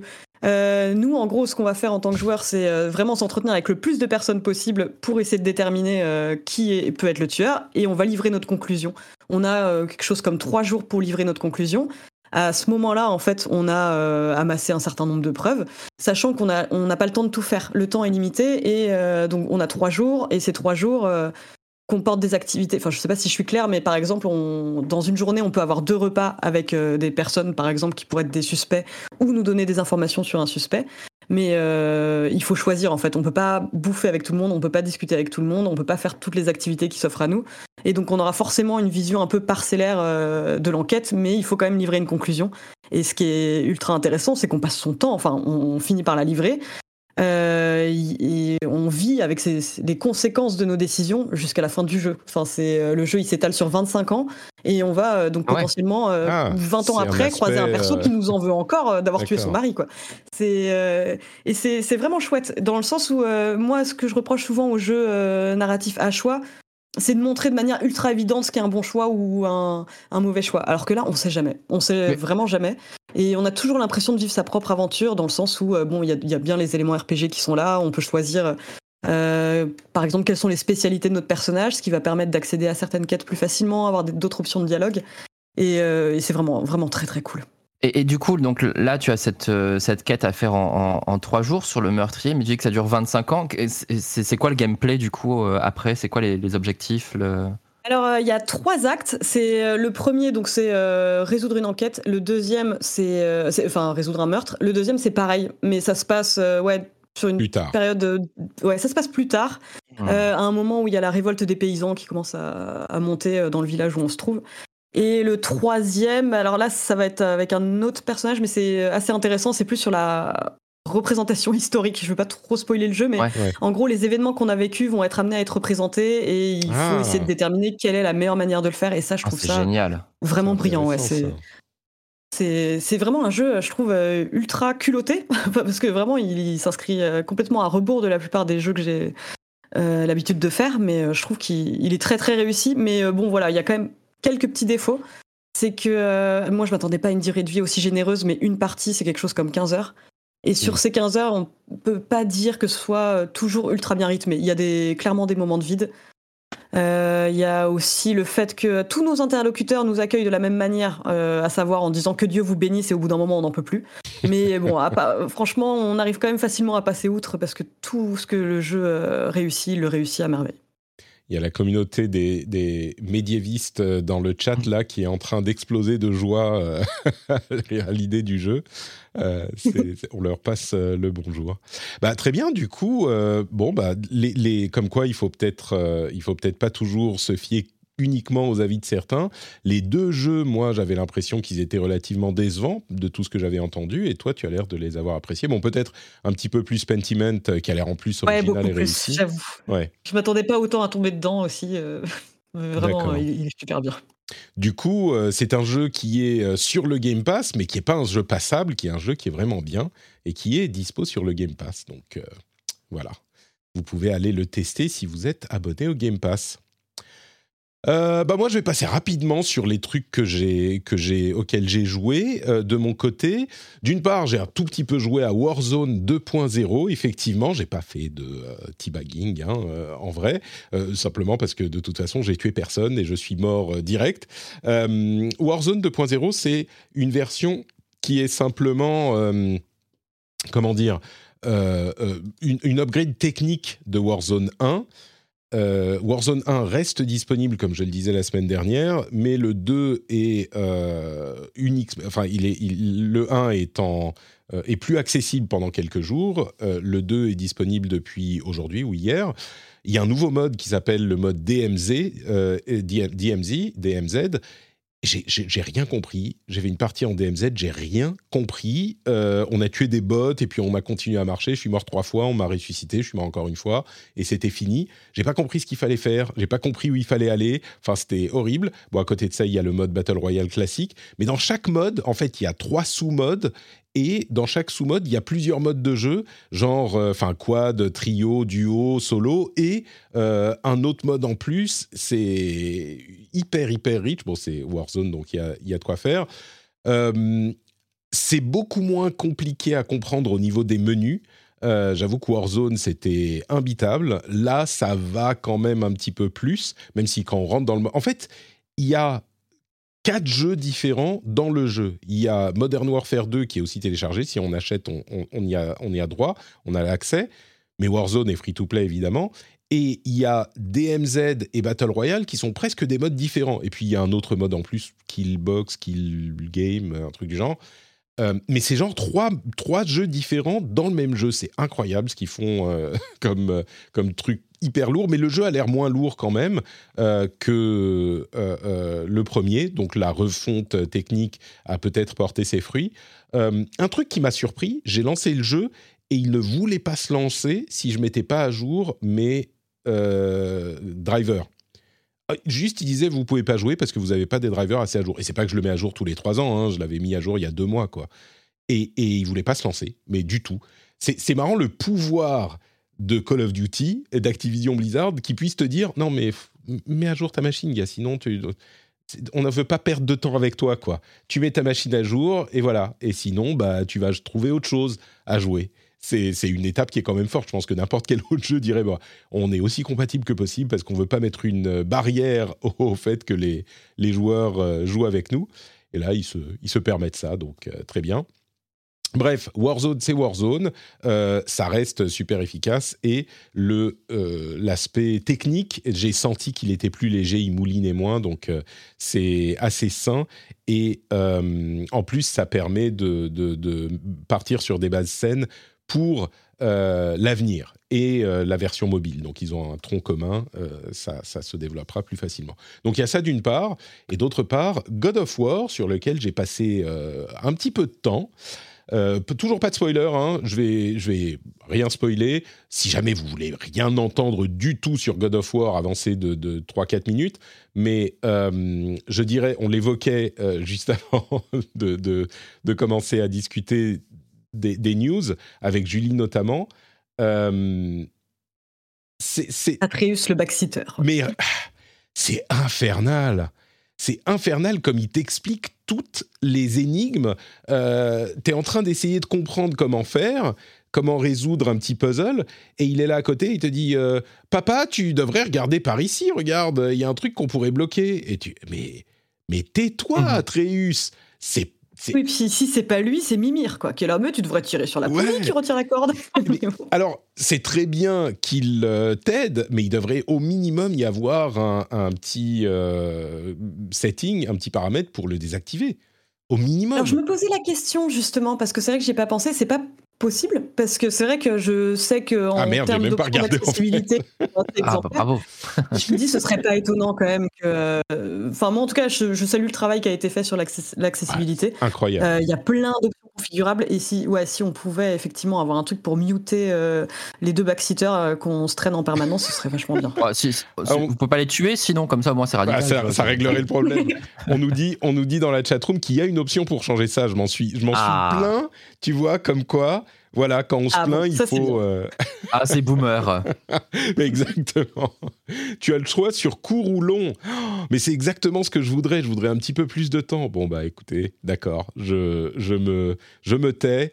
Euh, Atreus, en fait, on, on- je, je t'aime toujours. Euh, et puis à côté de ça, je dirais, encore une fois, hein, pas de spoiler, mais de tout ce que j'ai joué, j'ai l'impression que la, il y a tellement eu de foin qui a été fait sur le fait de ne pas faire de spoiler. Euh, j'ai pas fini le jeu encore, donc peut-être qu'il y a un truc fou qui se passe à un moment, mais je trouve que le jeu est quand même, même s'il y a beaucoup de choses intéressantes et je comprends des choses spoilables, j'avais presque l'impression des attentes. On parlait d'attentes pour Pentiment tout à l'heure. Je crois que tout le discours au cours des spoilers, au- autour des spoilers, m'a fait attendre euh, à monter mes attentes de manière un petit peu irréaliste.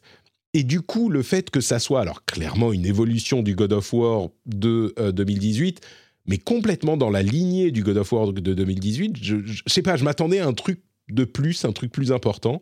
Euh, et, Ah, je vois très bien ce que tu veux dire, ouais. tu- ouais, c'est c'est pas. euh, Euh, en fait, parfois, enfin, ça peut arriver aussi quand on on reçoit des jeux pour les tester, qui insistent tellement dans les review guides pour dire attention, ne spoilez pas à partir du chapitre 4 que toi Ouais. t'arrives.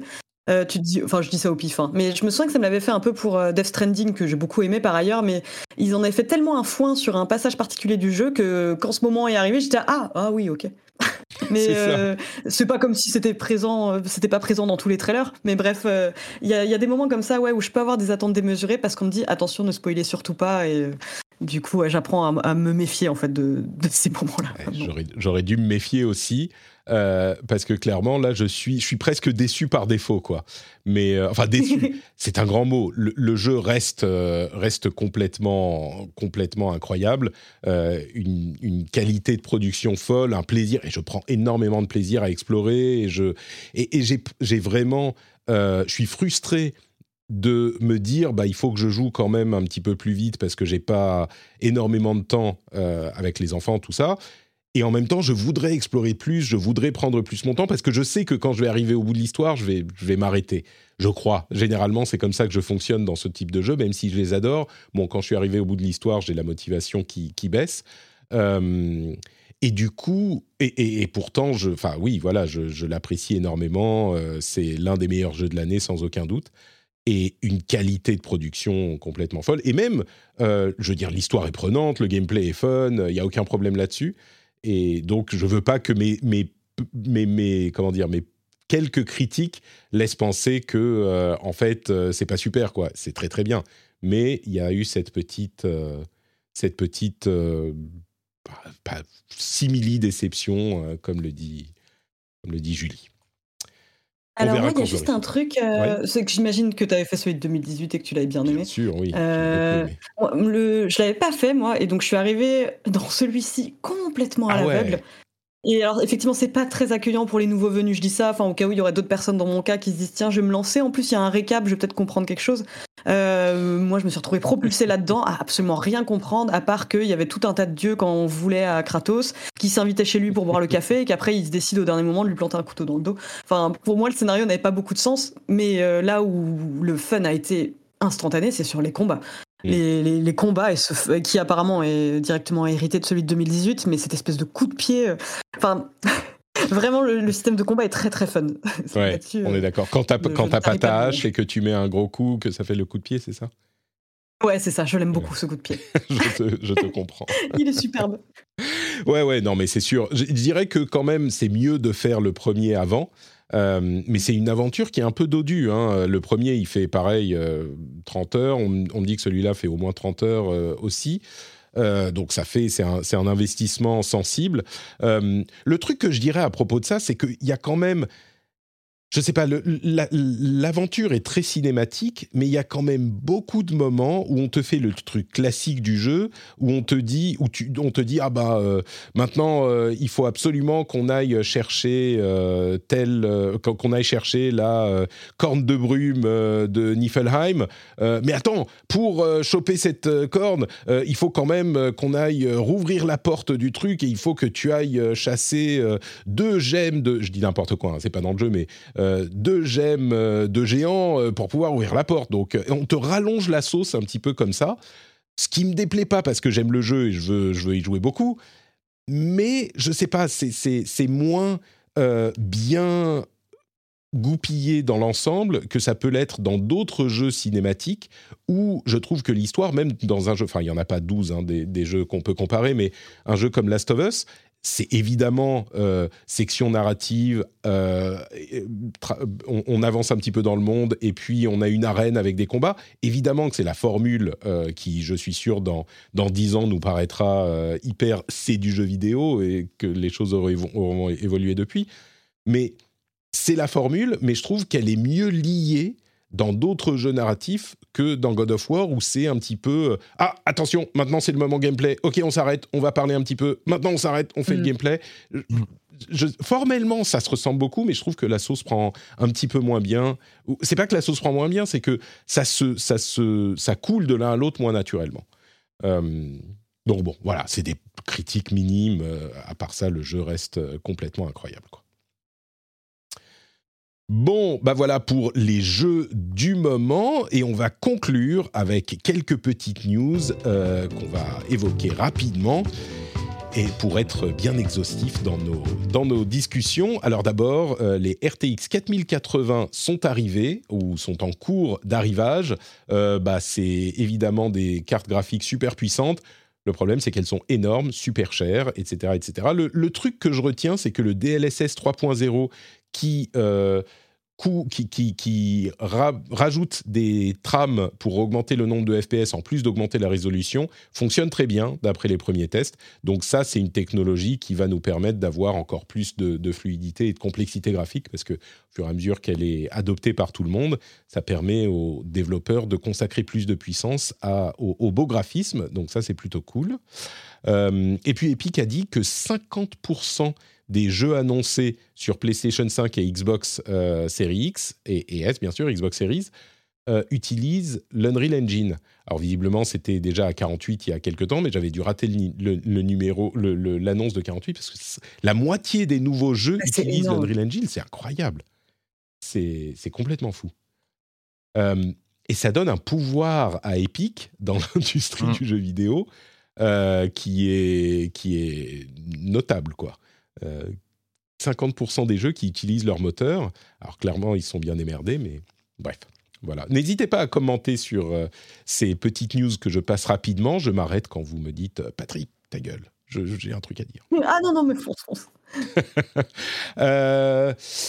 Remedy a annoncé Control 2 qui sera un gros gros jeu. Ils ont un accord avec 505 Games 505 je suis, j'ai l'impression que Remedy, ils sont un petit peu en train de, de, comment dire, d'avoir les yeux un peu plus gros que le ventre. Ça me fait un peu peur. Ils font des super jeux, mais ils font des super jeux qui se vendent pas au niveau des ambitions qu'ils semblent afficher entre Control, Alan Wake, etc.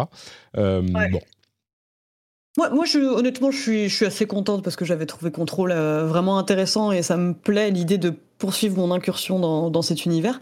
Mais euh, c'est vrai qu'ils ils ont prévu pas mal de trucs là quand même parce qu'il y a le nouveau Alan Wake sur lequel ils bossent. Euh, ce je sais plus s'ils sont impliqués dans, le, dans les reboots de, de Max Payne, mais ça, j'ai vraiment. Euh, ouais, si, si, bah oui, oui, euh, ça fait beaucoup de trucs, quoi. Mais bah, bon, ce que j'attends le plus dans le cas, c'est clairement les, les, reboots de Max Payne. Mais, mais ouais, ouais j'espère en tout cas qu'ils vont soigner ces, ces, autres sorties, quoi.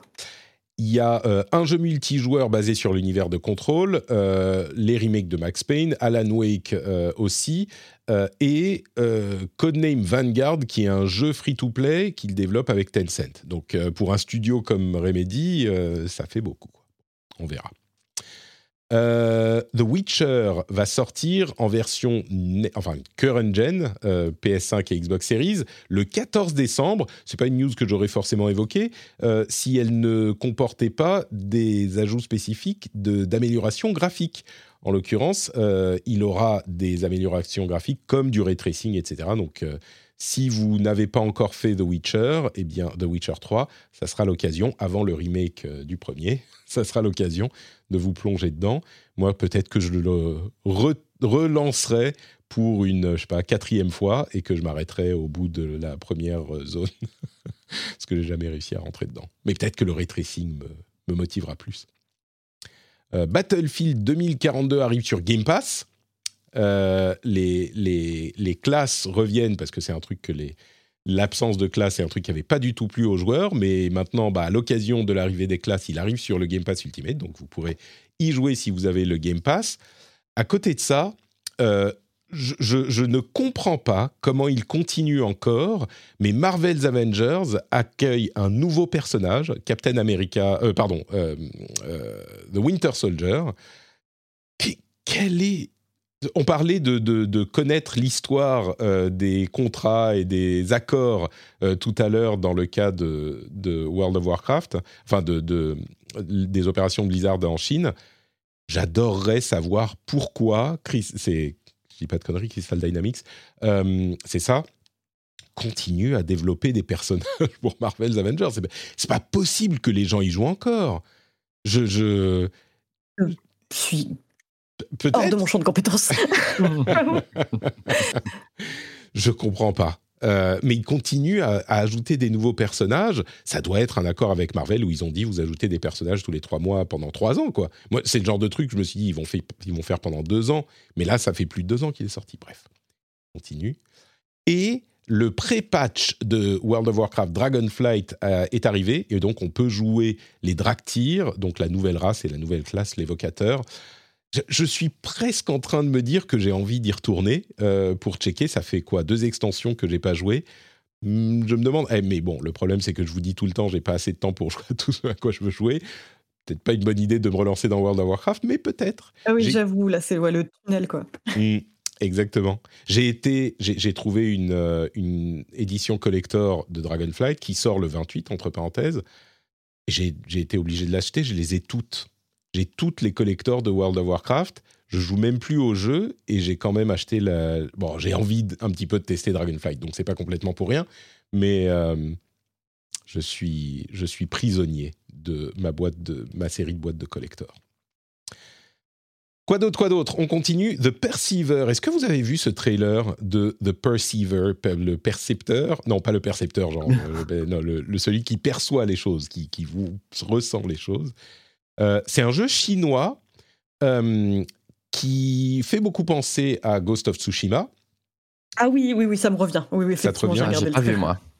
C'est vraiment intéressant, je trouve, parce que oh, oh, c'est pas le premier hein, jeu chinois euh, très ambitieux, triple A, console PC, qui, qui, qui, dont on voit un trailer.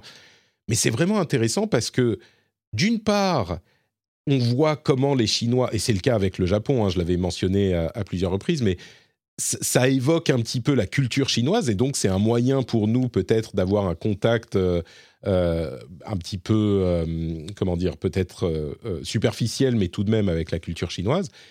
Et puis, il faut avouer que le jeu en lui-même, c'est sacrément beau, ça a l'air sacrément impressionnant. Euh, les combats ont l'air très chouettes. Ah, ouais, ça. donne vraiment envie. Hein. Le, trailer qui est, qui est, sorti il y a quoi 4-5 jours, ouais, donne vraiment envie, je trouve. Les combats ont l'air euh, hyper dynamiques. Euh, c'est du. Enfin, il y, a plein de choses intéressantes et tu sens la proximité avec les cultures bah, asiatiques, japonaises, forcément. Mais tu sens aussi les spécificités chinoises. Je suis très curieux. J'espère que parmi tous ces jeux, genre les Wulong, les Wolong, les, les, et, les jeux comme ça, j'espère qu'ils seront bien. Comme ça, je pourrais explorer cette. Euh, ah, il est magnifique en tout cas. Ah, il est super beau, ça y est. Ouais, ça donne hyper envie. Ouais. Bon, voilà pour euh, Perceiver. Il y a des rumeurs que je mentionne en une seconde parce que c'est vraiment des rumeurs d'un MMO Horizon Zero Dawn développé en Mm. collaboration avec NCSoft. Je suis un peu. Je sais pas si j'ai besoin d'un MMORPG Horizon parce que Horizon, c'est déjà. Enfin, je dis Horizon Zero Dawn, c'est Horizon tout court. C'est déjà en quelque sorte un MMO. euh, c'est tellement vaste comme monde ouvert, c'est plus ou moins un MMO. Donc, on a besoin. Est-ce qu'on a besoin d'une autre version? Peut-être que c'est un jeu mobile. Je ne sais pas si ça m'attire plus. Euh, et puis, un- une autre mention sur euh, l'industrie.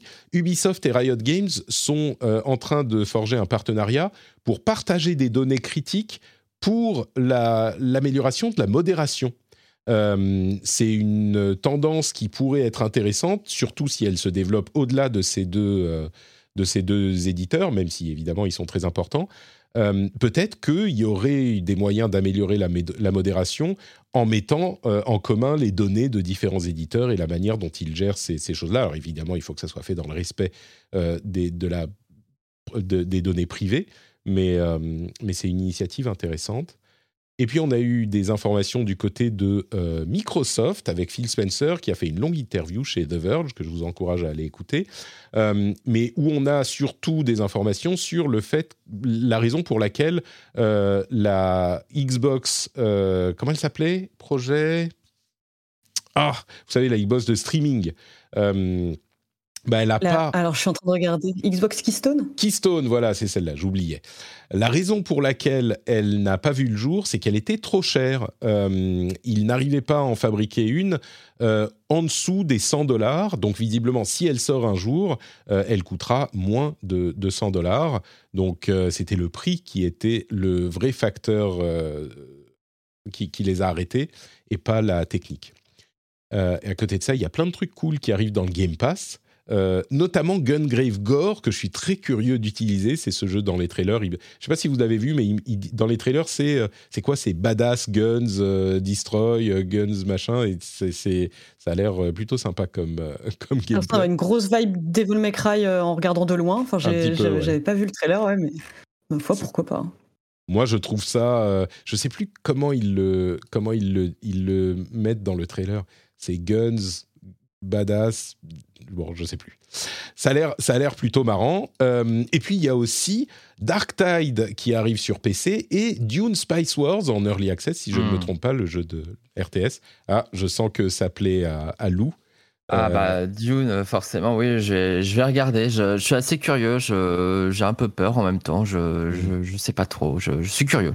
Est-ce que tu es curieux parce que c'est Dune ou, ou est-ce que c'est parce que c'est l'un des, des premiers jeux euh, de, de RTS de l'histoire du, du jeu PC Ah, C'était même le premier, je crois, de toute façon, premier, il oui. me semble, à, Le à l'époque. Euh, bah, ça rend forcément curieux aussi euh, par rapport à ça, mais j'adore l'univers de, de Dune. hein. C'était un des romans du coup de, de mon, dire mon adolescence, de, la fac, on va dire, de ma période d'étudiant. et c'est un univers que j'aime beaucoup et qui était sous-exploité, je pense, au niveau du jeu vidéo, alors qu'effectivement le euh, il y avait des, des- des jolies choses à faire. Et là, le fait que le, le film ressorte, ça permet d'un petit peu remettre le- les, les- les choses en avant. Et je suis assez content du coup de, de revoir ces adaptations. D'ailleurs, de manière générale, je trouve que la littérature est trop sous-exploitée dans le jeu vidéo. Eh, écoute, euh, ça sera peut-être un début de changement. Dune Spice Wars, il est dispo depuis aujourd'hui sur PC. Euh, Gungrave Gore, il arrive le 22 euh, sur toutes les plateformes, toutes les plateformes Game Pass, donc cloud, console et PC. Il y a d'autres jeux, je vous laisserai aller voir la liste et découvrir ce que sont Lapin et Norco, deux jeux qui sont dispo aujourd'hui aussi. Euh, et entre parenthèses, si vous n'avez pas Apple TV et que vous avez le Xbox Game Pass Ultimate, eh bien vous avez trois mois offerts euh, avec le Game Pass Ultimate à Apple TV Je, il y a aussi Apple Music, mais Apple TV il y a des trucs super bien. Donc allez y jeter un coup d'œil. Euh, ne ratez pas les trois mois offerts parce que vraiment Apple TV c'est super. Donc je vous le recommande. Il y a des séries vraiment de qualité. On conclut avec euh, le fait que Immortality, dont on parlait tout à l'heure, est disponible avec votre abonnement Netflix. Décidément, euh, on, est, on est abreuvé de, de plein de choses incluses et gratuites. Donc Immortality est disponible sur iOS avec votre abonnement Netflix et euh, il y a un trailer pour Dragon Age, le, toujours chez Netflix, le jeu, l'adaptation du jeu euh, qui arrive en euh, série animée chez Netflix, qui arrive là bientôt. que je dise pas de bêtises, je regarde quand ils arrivent, je sais plus. C'est très bientôt. moi, j'ai pas été super convaincu. Il y a eu tellement d'adaptations de jeux vidéo moyennes. Il y en a eu des biens, mais il y en a eu aussi des moyennes. Celle-là, je suis. Hmm, je sais pas. Et puis, euh, oui, quand on regarde la liste délirante de toutes les adaptations prévues sur Netflix, là, c'est. Euh, moi, je, trouve ça plus flippant qu'autre chose. Ils vont à fond dans le jeu vidéo, mais à fond. Euh, y, a, en fait, c'est Polygon qui a fait une liste de toutes leurs adaptations, que ce soit en animation ou en live. Assassin's Creed, Beyond Good and Evil, Bioshock, Castlevania, des trucs en plus, Devil May Cry, Dragon Age Absolution, Dragon's Lair, Far Cry 3, Gears of War, Horizon Zero Dawn, Pokémon, Sonic Prime, Tom Clancy's The Division, Tom Clancy's Splinter Cell et Tomb Raider. Alors je sais qu'ils peuvent produire beaucoup chez Netflix, mais là ça fait vraiment beaucoup quoi surtout dans toutes ces adaptations, euh, combien de, euh, de trucs médiocres, un peu comme euh, Tekken. Tu connais mon amour de Tekken, mais bon, le Tekken Bloodline était pas ouf, honnêtement. Alors, et j'adorerais être optimiste et me dire, ok, il y aura peut-être un petit miracle à la Arcane qui contentera tout le monde. Ah mais, mais là, j'avoue, tu vois, comme tu te demandais, est-ce qu'on a besoin d'un MMO Horizon? Est-ce qu'on a besoin de 15 adaptations Netflix de jeux vidéo? Je, je ne sais pas même, tu vois, un truc comme Castlevania, qui est bien, objectivement, c'est une bonne, mm. euh, euh, une adaptation originale, intéressante, c'est bien. Mais c'est. Alors, encore une fois, c'est peut-être parce que j'ai moins de temps, mais il y a tellement de choses mieux que les trucs qui sont juste bien, t'as plus le temps de, t'y consacrer. Donc. Euh. Ouais, ouais, c'est terrible. Et ben voilà pour euh, les infos rapides. On, on, vous en a donné une tripotée là-dedans. J'espère qu'il y aura eu des choses intéressantes et, euh, et, dont vous profiterez, comme cet abonnement à Apple TV+. Là, il y a des trucs vraiment cool à faire, hein, à regarder au hasard. Euh, regardez Severance, ça vaut vraiment le coup. ah oui, c'est tellement bien. C'est bien, hein Mais ah, j'adore, ouais. c'est le, le, service de streaming le, le moins mis en avant et qui a pourtant des, des séries de super qualité. Euh, mais donc, on arrive au bout de cet épisode. Merci Lou, merci Julie d'avoir été avec moi.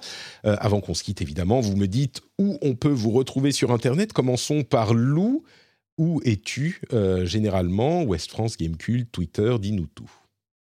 Alors, bah, on me trouve chez Gamecult, également surtout sur West France Gaming, et puis Twitter, at Alex le serveur, sur Twitch, at Alex le serveur, et puis sur YouTube, Alex le serveur, mais c'est plus simple de me avec mon nom, même s'il n'est pas facile. Lou Lassina Foubert, ma chaîne euh, YouTube où il y a des let's play, et notamment celui de Pokémon version écarlate qui va, euh, arriver, du coup, la Solus, tout ça.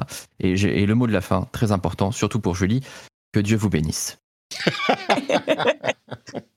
Et toi aussi, Lou, et toi aussi, et qu'il bénisse tes participations salutaires au rendez-vous jeu. Euh, Julie, où retrouve-t-on ton, ton auguste présence sur Internet?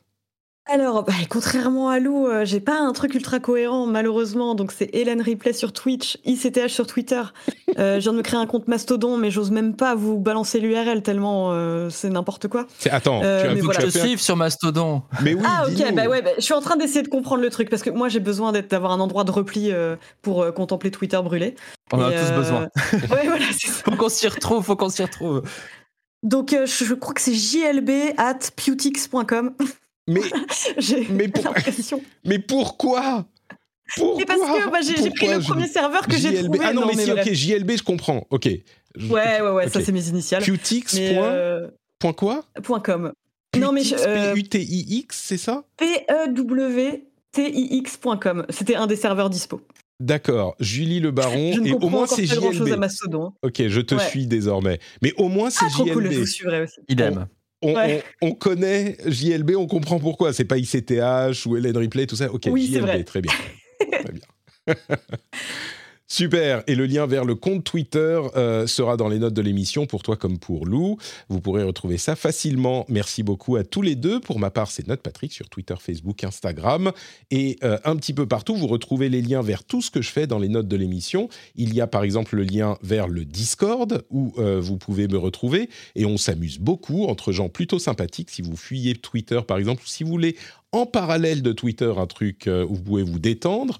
Vous pouvez nous retrouver sur le Discord. Il y a aussi euh, sur Twitch tous les jeudis midi et tous les mardis midi pour le rendez-vous tech l'émission en live et vous avez aussi les replays sur YouTube sur une chaîne particulière, lien dans l'émission. Et enfin, patreon.com slash rdvjeux pour soutenir le rendez-vous jeu financièrement. Euh, vous aurez plein de trucs cool, plein de petits bonus et surtout la satisfaction de euh, soutenir un créateur que vous appréciez. J'espère que vous appréciez cette émission. A priori, si vous êtes encore là, c'est que vous aimez bien. Donc, euh, si vous écoutez depuis un moment, si ça vous plaît, bah, allez voir sur patreon.com slash rdvjeux et vous verrez si vous êtes intéressé. Merci beaucoup à tous et à toutes de nous avoir écoutés et on se retrouve dans une semaine pour un nouvel épisode. Ciao ciao